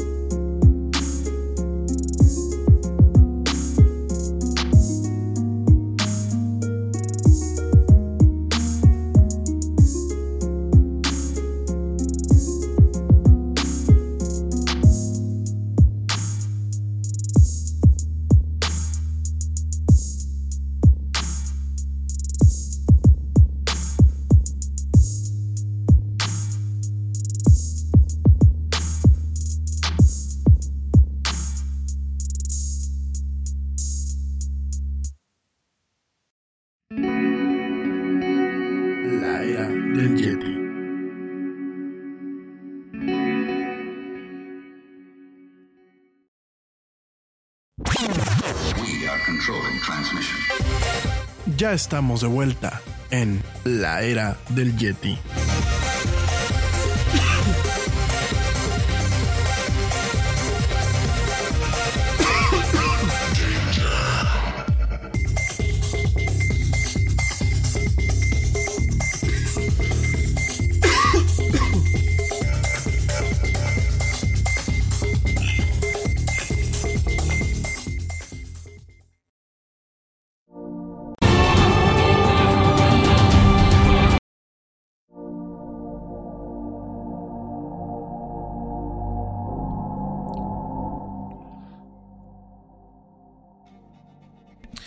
Estamos de vuelta en esto que es la era del Yeti.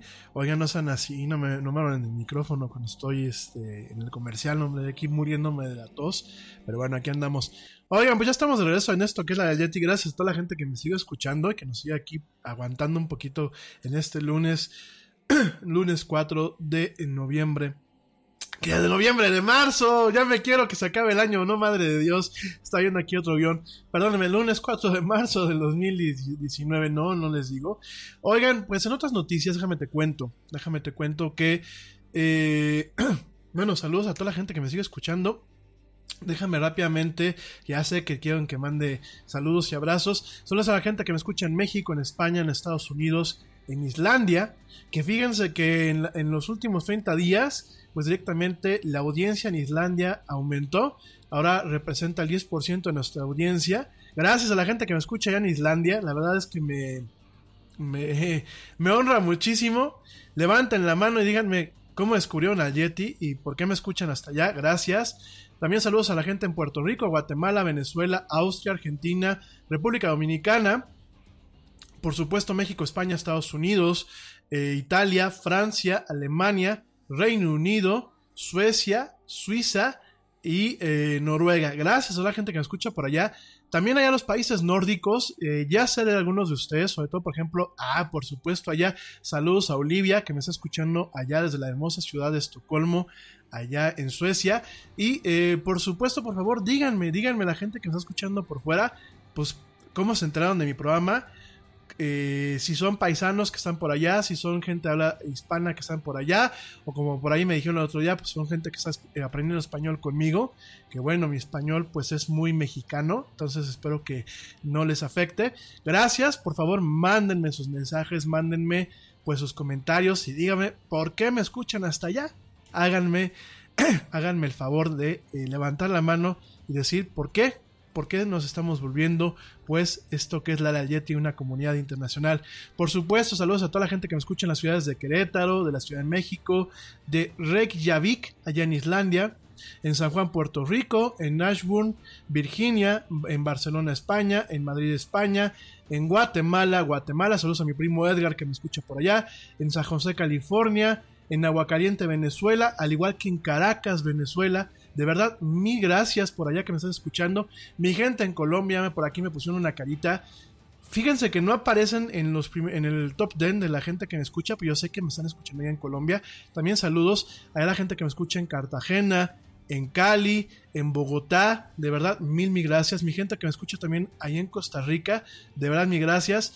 Este, sí, sigo viendo la ley del corazón. De verdad, miren, gente. No es que al Yeti le salió lo, lo telenovelero, ¿eh? Eh, me parece que eh, como tal la ley del corazón no es una telenovela, no como la versión chafita que sacaron aquí en México, que ya saben que Televisa pues, ya no tiene neuronas y ya nada más se encarga de comprar este eh, formatos y de adaptarlos. Ya saben que bueno, pues Televisa ya está chocheando Fíjense que no, no es el concepto de la telenovela, que fue una copia barata de lo que están haciendo allá en, Colombia. Déjenme lo vuelvo a repetir. Es una serie que vale mucho la pena. La gente que lo quiera ver lo están pasando por el canal Telemundo Internacional en las cadenas de paga o bien también a través de la aplicación eh, de Telemundo en Estados Unidos y del canal de Telemundo allá en Estados Unidos. Este, en otras partes del mundo también pueden ver la primera temporada en YouTube, no es de forma oficial, ahí está la primera temporada. Es una serie muy interesante porque sí, efectivamente tiene estos temas romanticones propios de las series para damas, pero tiene mucho del manejo del derecho, del derecho en una democracia como lo es actualmente Colombia.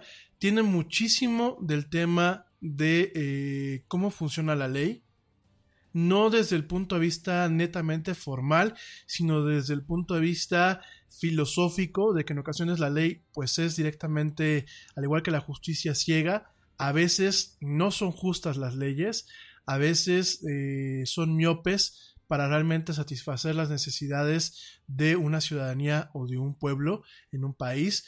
Eh, tiene todo ese tipo de cosas, tiene lo que también es la lucha de eh, salir adelante como profesional, y tiene mucho, tiene mucho, además de todo eso, y que tiene un casting impecable. Porque realmente, mientras aquí vemos, yo no voy a decir que no son buenos actores, ¿eh?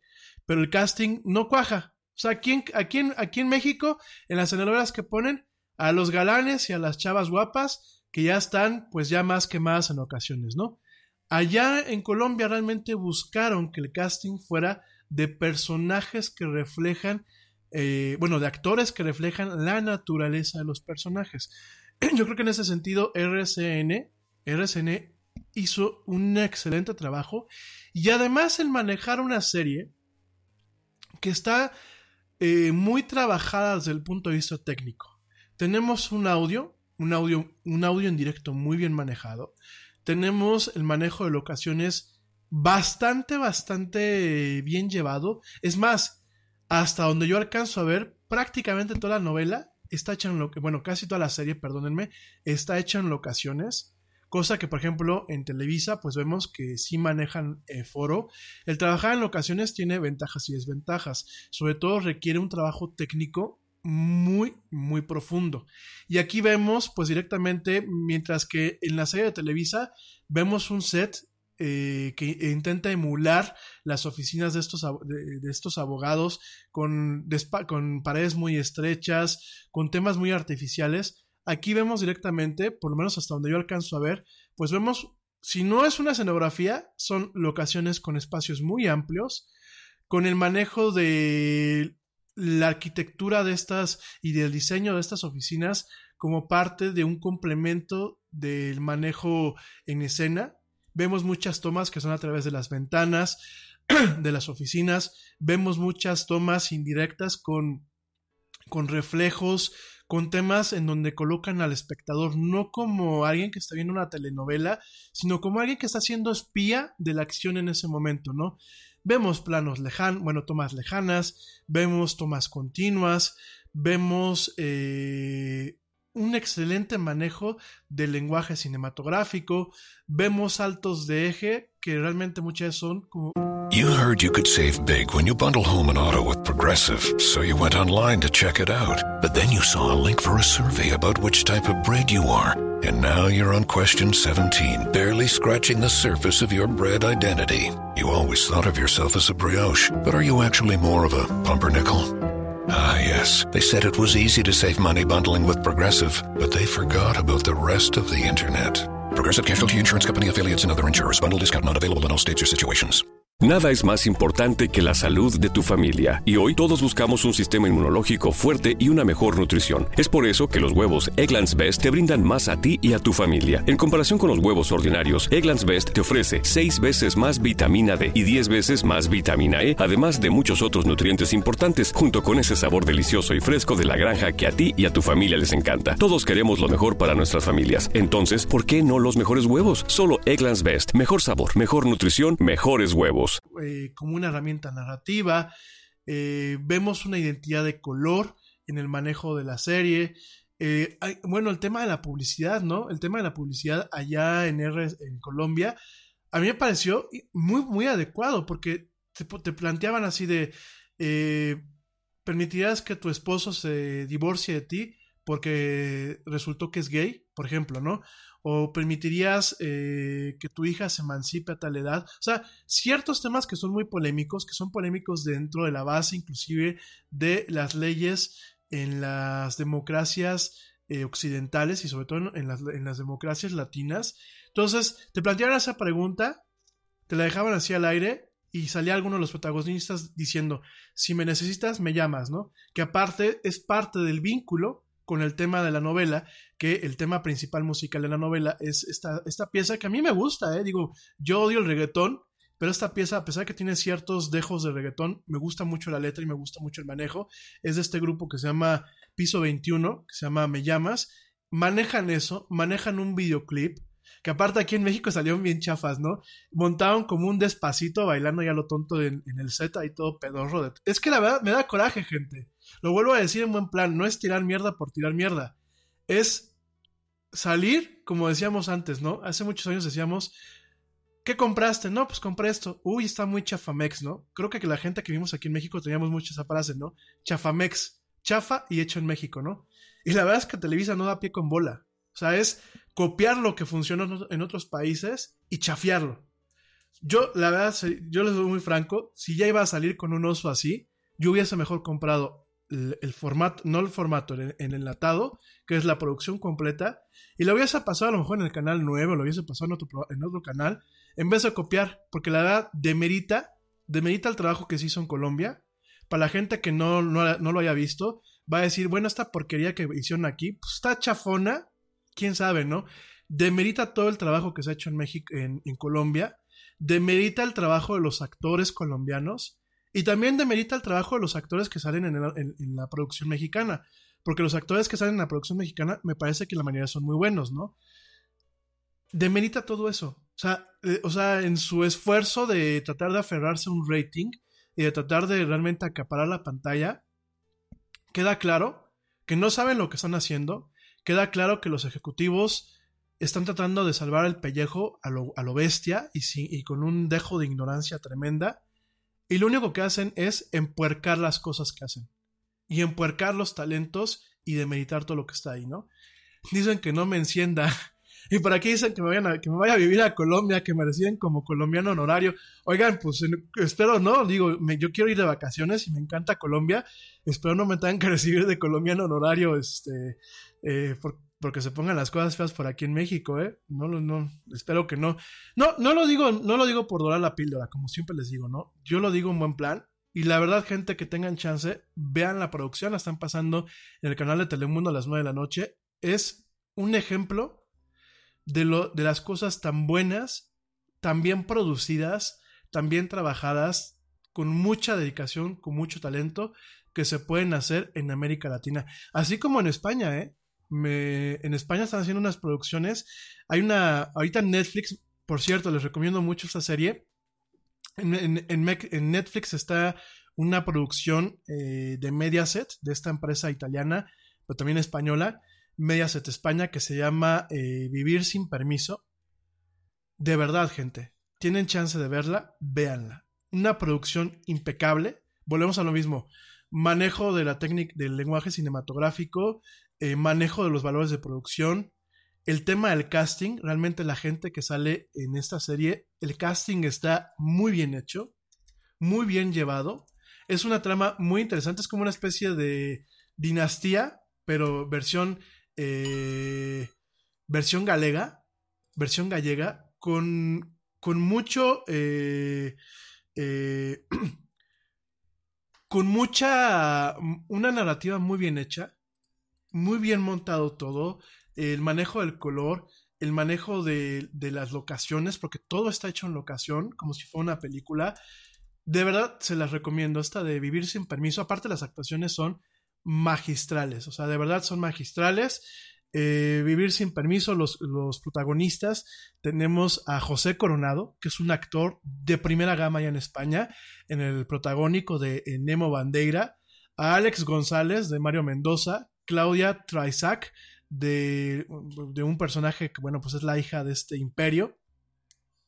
Tenemos a Pilar Castro, que también es una señora actriz, a Luisa Jara, que sale como la mano derecha del, del patriarca de esta familia, el Ferro, eh, a Alex Moner como Carlos Bandeira, que hace un papel eh, muy, muy bien realizado. Eh, bueno, de verdad es un trabajo impecable. O sea, eh, yo se los recomiendo mucho. Es, un, es una serie que la están pasando en Netflix. Échenle un ojo. No nos va a dar tiempo de platicar hoy de, de los estrenos de Netflix y las plataformas eh, de streaming. Lo vamos a platicar mañana. Pero de verdad vale mucho la pena esta serie, ¿no? Creo que en España, además de la casa, la casa de papel, además de Luna, además de este, bueno, de diferentes series que, bueno, Apaches, que se las recomendé ya hace unos programas. A lo que voy con todo esto es, yo creo que América Latina e Iberoamérica como tal, la parte también de España, estamos haciendo grandes cosas. Estamos poniéndonos al tú por tú con los grandes imperios de desarrollo de contenidos de entretenimiento como lo, lo, es Estados Unidos, como lo es Reino Unido. De verdad, de verdad, de verdad, de verdad, yo creo que hay mucho talento, hay mucho potencial, hay muchos genios, hay mucho, eh, mucho pues mucha gente con, con, la capacidad de brillar y de hacer brillar a nuestros países. Yo ya no hablo de Roma, ¿verdad? Tenemos, por ejemplo, Cruz de este, Club de Cuervos, tenemos, por ejemplo, Diableros, tenemos, tenemos un chorro de contenidos que realmente nos ponen muy en, primer, en primera fila con lo que hacemos en, en nuestros países y solo basta darles oportunidad, solo basta arriesgarse y solo basta hacer y buscar hacer bien las cosas. Entonces, Sí, mi gente de Colombia que me están diciendo, sobre todo aquí, eh, eh, Alondra, Alondra, Alondra Gómez, eh, Luis Carrillo, Andrea, Andrea Cifuentes, Carla, Carla Gómez, Marta García, Sofía Lombardi, Pilar García, eh, Jacqueline Torres, bueno, ustedes que me escribieron directamente desde Colombia y que me dicen de la ley del corazón, pues de verdad vale mucho la pena. Sí, por supuesto, por aquí me están haciendo caritas. Efectivamente, también me gusta porque, bueno, las actrices allá muy guapas, ¿no? Eh, Mabel Moreno, Lina Tejero, eh, Laura Londoño, me parece que son primeras actrices, actrices jóvenes, pero primeras actrices, hacen un papel impecable en el, en, en el protagónico de esas tres abogadas de alto nivel con un empowerment tremendo y con actuaciones que son sumamente creíbles, ¿no? Por supuesto, los caballeros, pues ya no hablamos nada, ¿no? De este señor, este, eh, ¿cómo se llama? El protagonista, bueno, se me, fue, se me fueron los nombres de los protagonistas, el único que me sé es este, ahorita les digo, espérenme, ahorita les digo los, los protagonistas, eh, Luciano de Alessandro como Pablo Domínguez, Sebastián Martínez eh, como Camilo Borrero, que ya no sale, eh, Iván López como Nicolás Ortega, que es un papelazo el, licenciado Ortega, Rodrigo Candamil como el licenciado Duperli, que también es, es un actorazo, o sea, realmente no se los creen. Por supuesto, Manuel Sarmiento como Iván Estefan, Mayo Ruiz como Elías Rodríguez, que también hace un excelente papel. Eh, Juan Pablo Barragán como Marcos Tibata, que de, de, ser un, personaje secundario, en la última temporada pasó a ser un, personaje primario. Eh, bueno, tenemos a Jorge Cao, que Jorge Cao es, un, es, una industria, es una industria de la actuación. Este actor eh, cubano-colombiano es un señor que aparte de todo ha hecho teatro, es un actor histriónico. O sea, la verdad, tienen muy bien cuajados los personajes, una labor de casting impresionante y realmente todo cuaja en esta serie. ¿eh? Al igual que por ejemplo en la que les acabo de comentar de vivir, eh, vivir sin permiso, personajes muy cuajados. Un guion muy bien manejado, con momentos de alivio cómico, pero con, temas de mucha seriedad, eh, con frases, con, con escenas muy emblemáticas yo de verdad, mi gente, les recomiendo que hay que darnos la oportunidad, sí, a los contenidos de todas las partes del mundo, ¿eh? Que aquí no estamos diciendo que, dejemos de ver Game of Thrones o Westworld o cualquiera de esas series, no lo digo. Pero creo que Iberoamérica, España y Latinoamérica estamos haciendo cosas muy fregonas que hablan muy bien de nuestros países, no solamente en narcoseries, porque por aquí me están haciendo ojitos, no solamente en narcoseries, sino series de todos los calibres, de todas las temáticas, con nuestro estilo, pero un estilo que realmente trasciende eh, barreras culturales y que va siendo parte de aguas. Entonces, muy, muy recomendados. Y a mi gente en México, tenemos grandes producciones, principalmente en Netflix, si alguien de Televisa se me ofendió, porque luego me, mandan mensajes medio enojados, no basta ofenderse, basta ponerse las pilas y realmente entender que ya no vivimos en los 90, mi gente. Ya no vivimos en la época en donde a lo mejor no teníamos este, esta conectividad y nos dábamos cuenta pues de los menjurjes que se hacían tras bambalinas, ¿no? Si realmente Televisa quiere mantenerse relevante en la siguiente década y si realmente quiere aspirar a llegar al 2035 o al 2040 como la vemos, va a tener que empezar a arriesgarse, va a tener que dejar de copiar, va a tener que empezar a hacer caso a la gente que trae ideas frescas, a los jóvenes que no se les ha dado la oportunidad de entrar a la cadena porque pues no tienen palancas o no o no caen bien o no cumplen con los compromisos que muchas veces pide la empresa. Y ustedes saben qué compromisos, no quiero levantar aquí polémica. Y sobre todo yo creo que escuchar al público escuchar a los que estamos hablando y diciendo con cierto conocimiento de causa, porque somos espectadores, pero también somos profesionales del ramo. Entonces, yo creo que más allá de estar buscando el rating por el rating y besarle, y besarle los pies a los anunciantes, creo que debe de empezar a buscar formas de, sí, transformar la confianza y la inversión de los anunciantes en cuestiones que den éxitos, pero buscando innovar, no copiar, copiar, copiar, copiar, copiar y además copiar a la mala. Porque una vez más, humildemente, esta de Amar sin ley que están sacando, que aparte la estrenaron ayer, híjole Televisa, qué porquerías haces. Y qué, qué, de verdad, qué en la madre les das a las imágenes de tus actores, que son buenos actores, poniéndole en producciones que son chafas y vergonzosas para, para los talentos que hay en México. Pero en fin. Mi gente, pasemos a, otro tema, porque ya saben que yo me agarro con mis rencillas eh, eh, que ya conozco. Déjame, te doy dos, rápido, dos notas muy rápidas y me retiro ya. La primera es que la empresa sueca, sueca, pero bueno, pues ya eh, perteneciente a un grupo chino, esta hermosa empresa de coches Volvo, está limitando, bueno, va a empezar a limitar la velocidad de sus coches de forma, eh, de forma no solamente digital, sino en las computadoras de los motores, lo van a empezar a limitar a 180 kilómetros por hora a partir del año 2021. Esta nueva política de, de, limitar la velocidad de todos sus automóviles a partir del 2021 es un componente clave dentro de lo que es su visión 2020. Esta visión en donde Volvo se ha propuesto que nadie sea, eh, nadie sea herido de muerte o pierda la vida en un accidente en un coche eh, Volvo hacia el 2020. Fíjense, ustedes ya saben que yo hablo mucho de Volvo. Efectivamente, a mí me gustan esos coches viniendo de, un, de, un, de, un, de, un, de una historia en donde yo los veía como horrorosas cajas de zapatos y no me gustaban. Pero bueno, los suecos, como mucho que tienen en su país y como muchos de los países nórdicos, que por aquí dicen, dijo un rápido paréntesis, ¿no? Por aquí eh, ciertos gobernantes dicen que nos quieren volver un país nórdico. Miren, no dudo de las buenas causas, el problema es que nosotros no tenemos la, o sea, como, como país y como cultura latina carecemos de ciertos elementos en donde jamás vamos a poder aspirar a ser un país nórdico.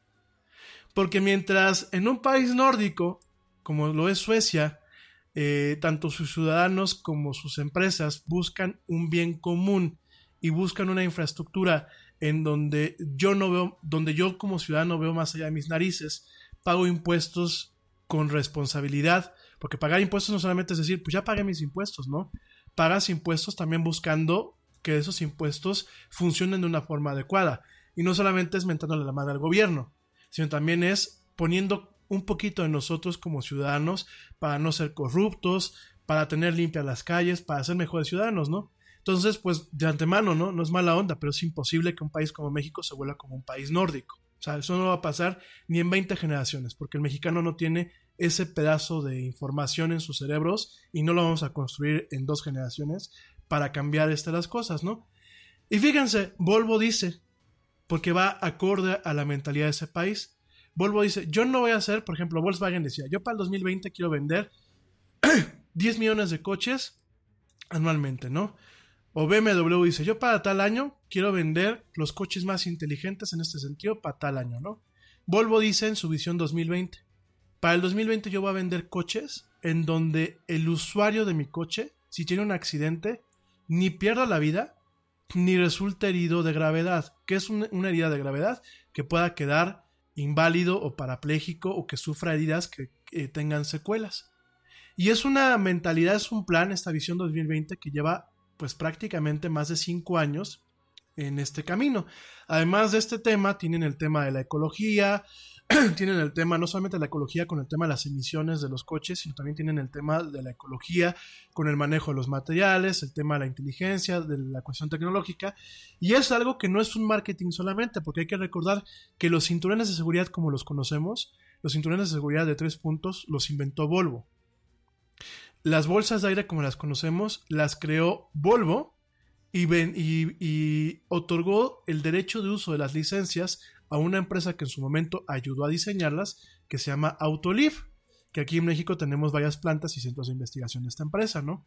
Entonces... Progressive presents The Sounds of the Old World. The year is 2019, and someone is getting up to use the bathroom at the stadium.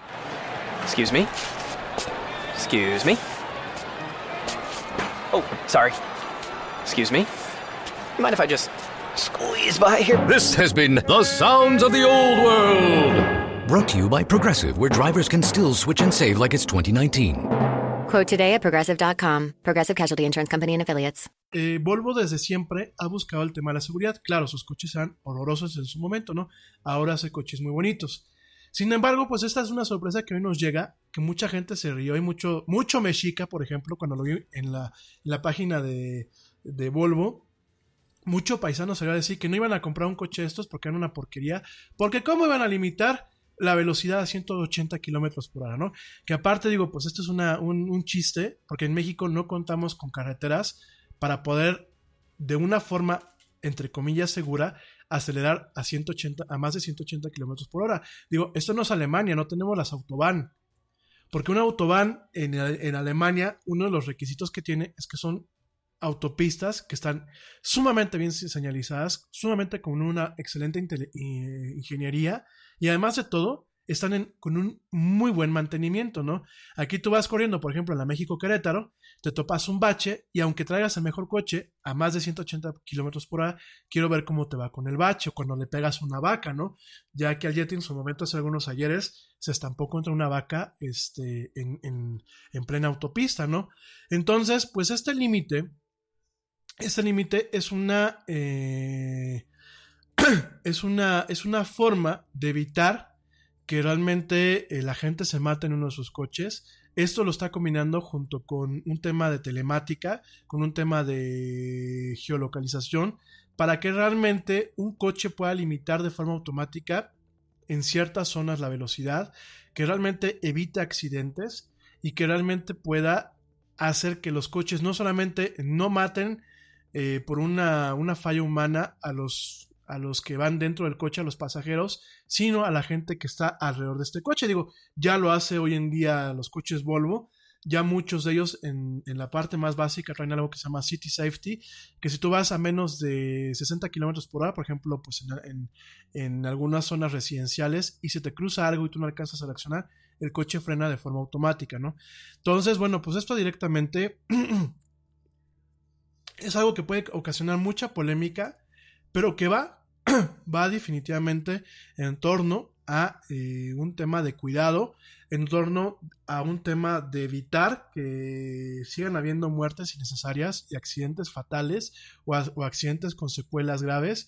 Y además de todo, obviamente se va, eh, además de esta visión que tiene Volvo como, como empresa y como una empresa nacional, en el caso de Suecia, Va también, por ejemplo, a lo que se está manejando en Alemania, en donde ya hay un movimiento legislativo para limitar eh, la velocidad máxima de los autobahn a 130 kilómetros por hora.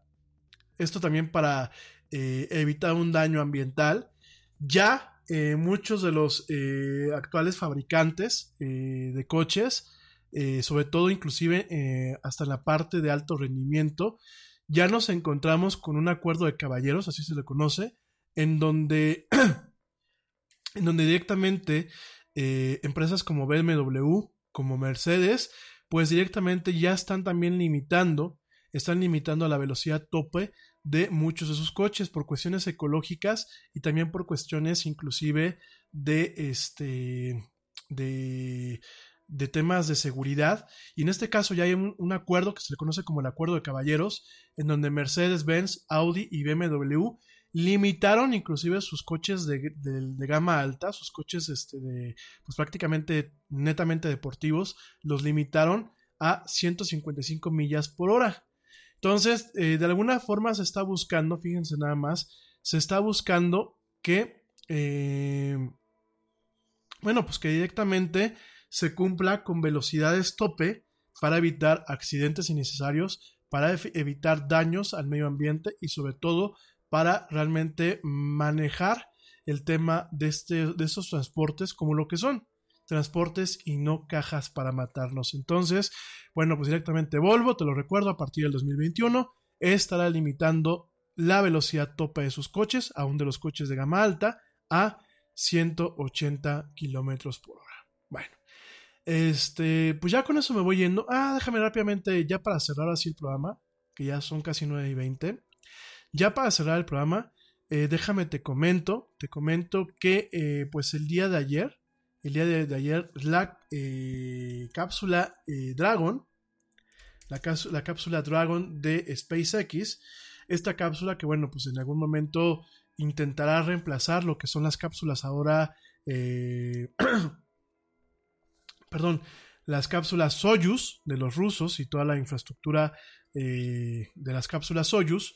Bueno, pues directamente eh, esta cápsula eh, logró, logró no solamente despegar exitosamente el fin de semana, sino logró acoplarse eh, de forma exitosa directamente con la Estación Internacional Espacial que está allá arriba, sin ninguna necesidad de utilizar el brazo robótico o sin ninguna necesidad de hacer modificaciones a lo que es la programación autónoma de esta cápsula, ¿no? En ese sentido, bueno, pues esta cápsula, esta cápsula que eh, opera bajo el programa comercial, eh, el programa tripulado comercial de la NASA, pues lo que permite es que una empresa privada, como en este caso SpaceX, que es la empresa de Elon Musk, lance una cápsula que en algún momento será tripulada. Es una cápsula que, bueno, en este caso tenía provisiones y tenía un, este, un dummy, un, maniquí, un muñequito, para probar que esas cápsulas pueden despegar con seguridad, pueden eh, obviamente soltar sus motores de primera y segunda etapa, pueden navegar en el espacio y pueden acoplarse sin ningún problema con los puertos de conexión de la Estación Espacial Internacional allá, ¿no? Esto debido a que, bueno, la NASA actualmente, al igual que muchas, eh, bueno, la NASA y Rusia, la NASA de los Estados Unidos y lo que es la Agencia Espacial Rusia, pues han dependido hoy por hoy en lo que es el sistema de lanzamiento y cápsula de eh, Soyuz, que bueno, pues todavía desde el 2011 han permitido que los astronautas lleguen y abandonen la Estación Espacial Internacional desde que se retiró pues el programa de eh, lo que es el transbordador espacial en el 2011, ¿no? En ese sentido, bueno, pues la agencia, la NASA, gasta alrededor de 20 millones de dólares para por cada asiento en las Soyuz, que bueno, son casi casi tres asientos en cada cápsula, son tres o cuatro asientos, creo que son cuatro asientos, un total de 80 do- eh, millones de dólares por viaje al Soyuz y eh, actualmente se está quedando sin eh, capacidad de agendar nuevos asientos en estos, estas cápsulas espaciales rusas. Esto por un lado, por la dinámica que tiene actualmente lo que son estos cohetes, lo que son estas cápsulas y por lo, el manejo que Roscosmos, que es la agencia eh, rusa del espacio, pues también ha tenido de formas políticas y por las tensiones que cada día son más, eh, más profundas y más abundantes entre estas dos potencias, entre la potencia rusa y la potencia americana. En este sentido, bueno, pues ya eh, la NASA tiene hasta el fin del año que viene para tener funcionando este programa de tripulación comercial, en donde, bueno, pues directamente va a utilizar los servicios de las empresas como SpaceX para llevar astronautas que pertenecen a esta agencia, ¿no? En ese sentido, bueno, pues a través de eh, lo que es el cohete Falcon 9, que bueno, pues es un cohete bastante probado, y que aparte este cohete tiene la peculiaridad de que una vez que despega y que coloca lo que se le conoce como su carga útil o su payload en órbita, pues directamente los cohetes eh, regresan a la Tierra y aterrizan por sí solos para ser reutilizados. En este caso, bueno, la cápsula Demo 1, pues fue lanzada en las primeras horas del sábado, esto el 2 de marzo. La primera etapa se separó de la cápsula Dragón después de varios minutos, descendiendo para aterrizar de forma perfecta en una barca robótica, así como lo escuches, en una barca robótica en el mar de SpaceX, que bueno, ya lo hemos visto. Esto marca el 35avo eh, aterrizaje exitoso de lo que es el cohete de etapa principal. Y bueno, la cápsula Dragón, pues eh, bajo todo, bajo control remoto y bajo un proceso automatizado, alcanzó lo que es la órbita en donde se encuentra la Estación Internacional Espacial el domingo en la noche, ¿no? Una vez que, bueno, la cápsula se acercó, automáticamente, fíjate, sin, sin interacción humana, automáticamente hizo su primer acoplamiento con la Estación Espacial Internacional y bueno, directamente eh, logró aterrizar sin la necesidad de utilizar lo que es el brazo robótico de la estación, que muchas veces ha sido necesario para poder atrapar las cápsulas y llevarlas a posicionarse en alguno de los puertos de conexión, ¿no? En este caso, esto todo lo hizo de forma automática. Eh, todo esto no creas que es nada trivial, no es como las películas de ciencia ficción.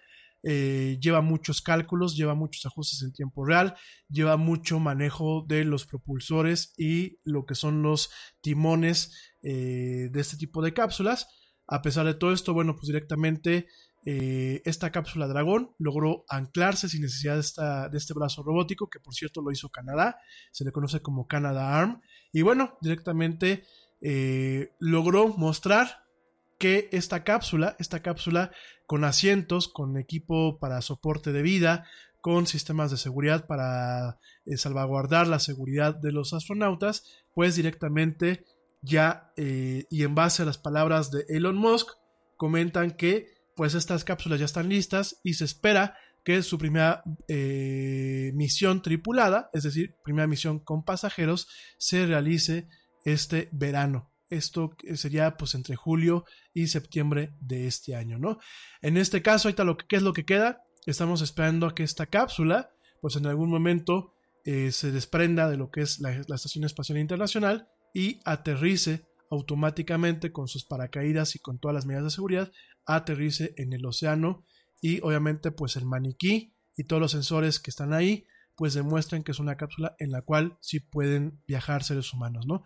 Además de todo esto, bueno, Boeing también tiene su eh, cápsula espacial que se llama la CST-100 Starliner, una cápsula que, bueno, por dentro parece avión, eh, muy de lujo con pantallas touchscreen y toda la cosa, y bueno, desafortunadamente Boeing va bastante atrasado por todos los problemas técnicos que ha tenido, sin embargo, pues SpaceX, esta fantasía del eh, Tony Stark de carne y hueso, que es Elon Musk, pues ya está con un pasito más listo, listo para llevar astronautas a esta estación espacial internacional.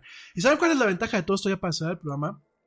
La ventaja de todo esto es que en el momento en que ya tenemos una empresa que se puede encargar de hacer todo ese tipo de vuelos y de despegues, ya puede ser más concreto el día de mañana tener una agencia extranjera del espacio que pueda llevar a sus astronautas, que pueda realmente empezar a soñar con eh, poner estaciones espaciales, eh, no solamente para investigación, sino inclusive para temas de comercio, para temas turísticos, y que realmente naciones, naciones como la nuestra, claro, México cuando no tengamos la clase de presidentes que hemos tenido esos últimos años, ni la clase de gobiernos, que yo tengo fe, ¿eh? yo tengo fe y esperanza de que así en algún momento sea, pues que países como México, que a lo mejor vamos muy atrasados con el tema de la ciencia de los cohetes, pues que en algún momento digan, oye, pues yo quiero poner nuestra estación espacial Quetzal 1 y quiero poner astronautas allá arriba.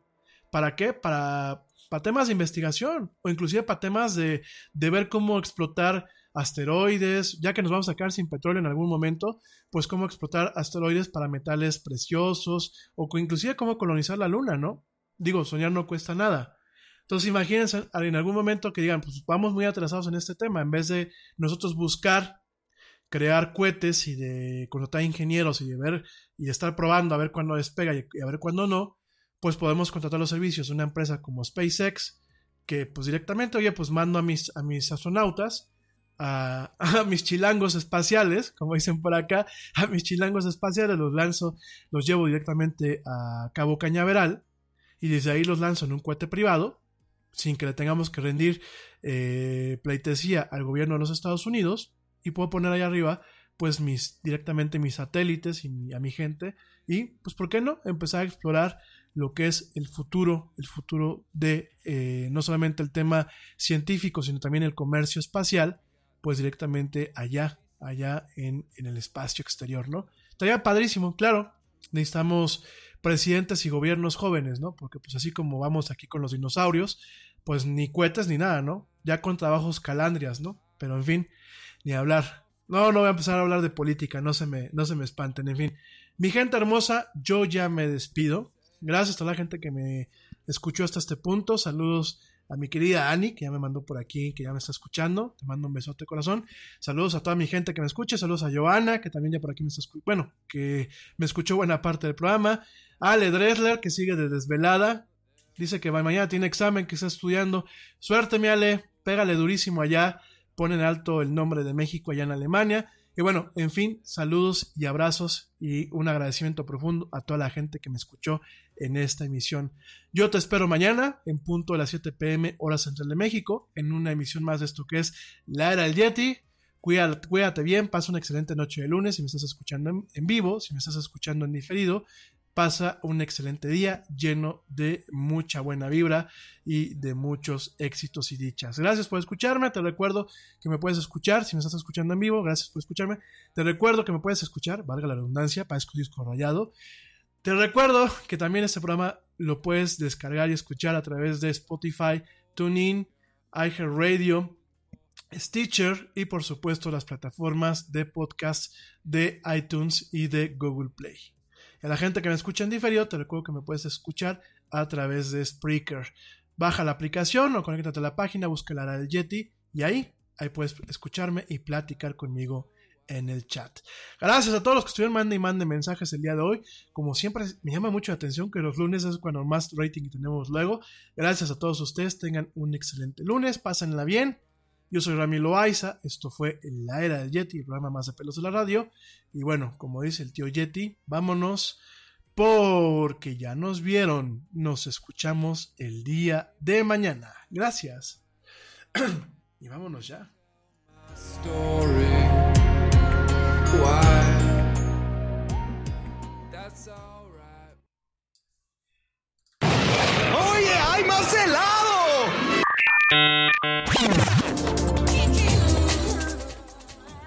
Que la actualidad no te deje helado. Te esperamos en la siguiente emisión de La Era del Yeti.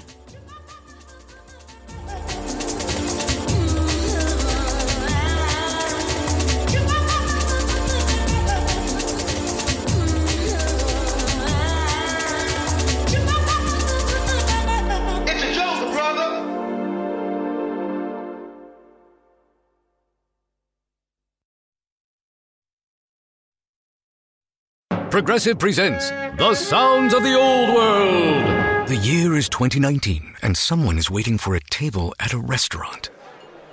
Thompson, party of four. Thompson, party of four. Thompson, part. Oh, there you are. This has been The Sounds of the Old World. Brought to you by Progressive, where drivers can still switch and save like it's 2019. Quote today at progressive.com. Progressive Casualty Insurance Company and Affiliates.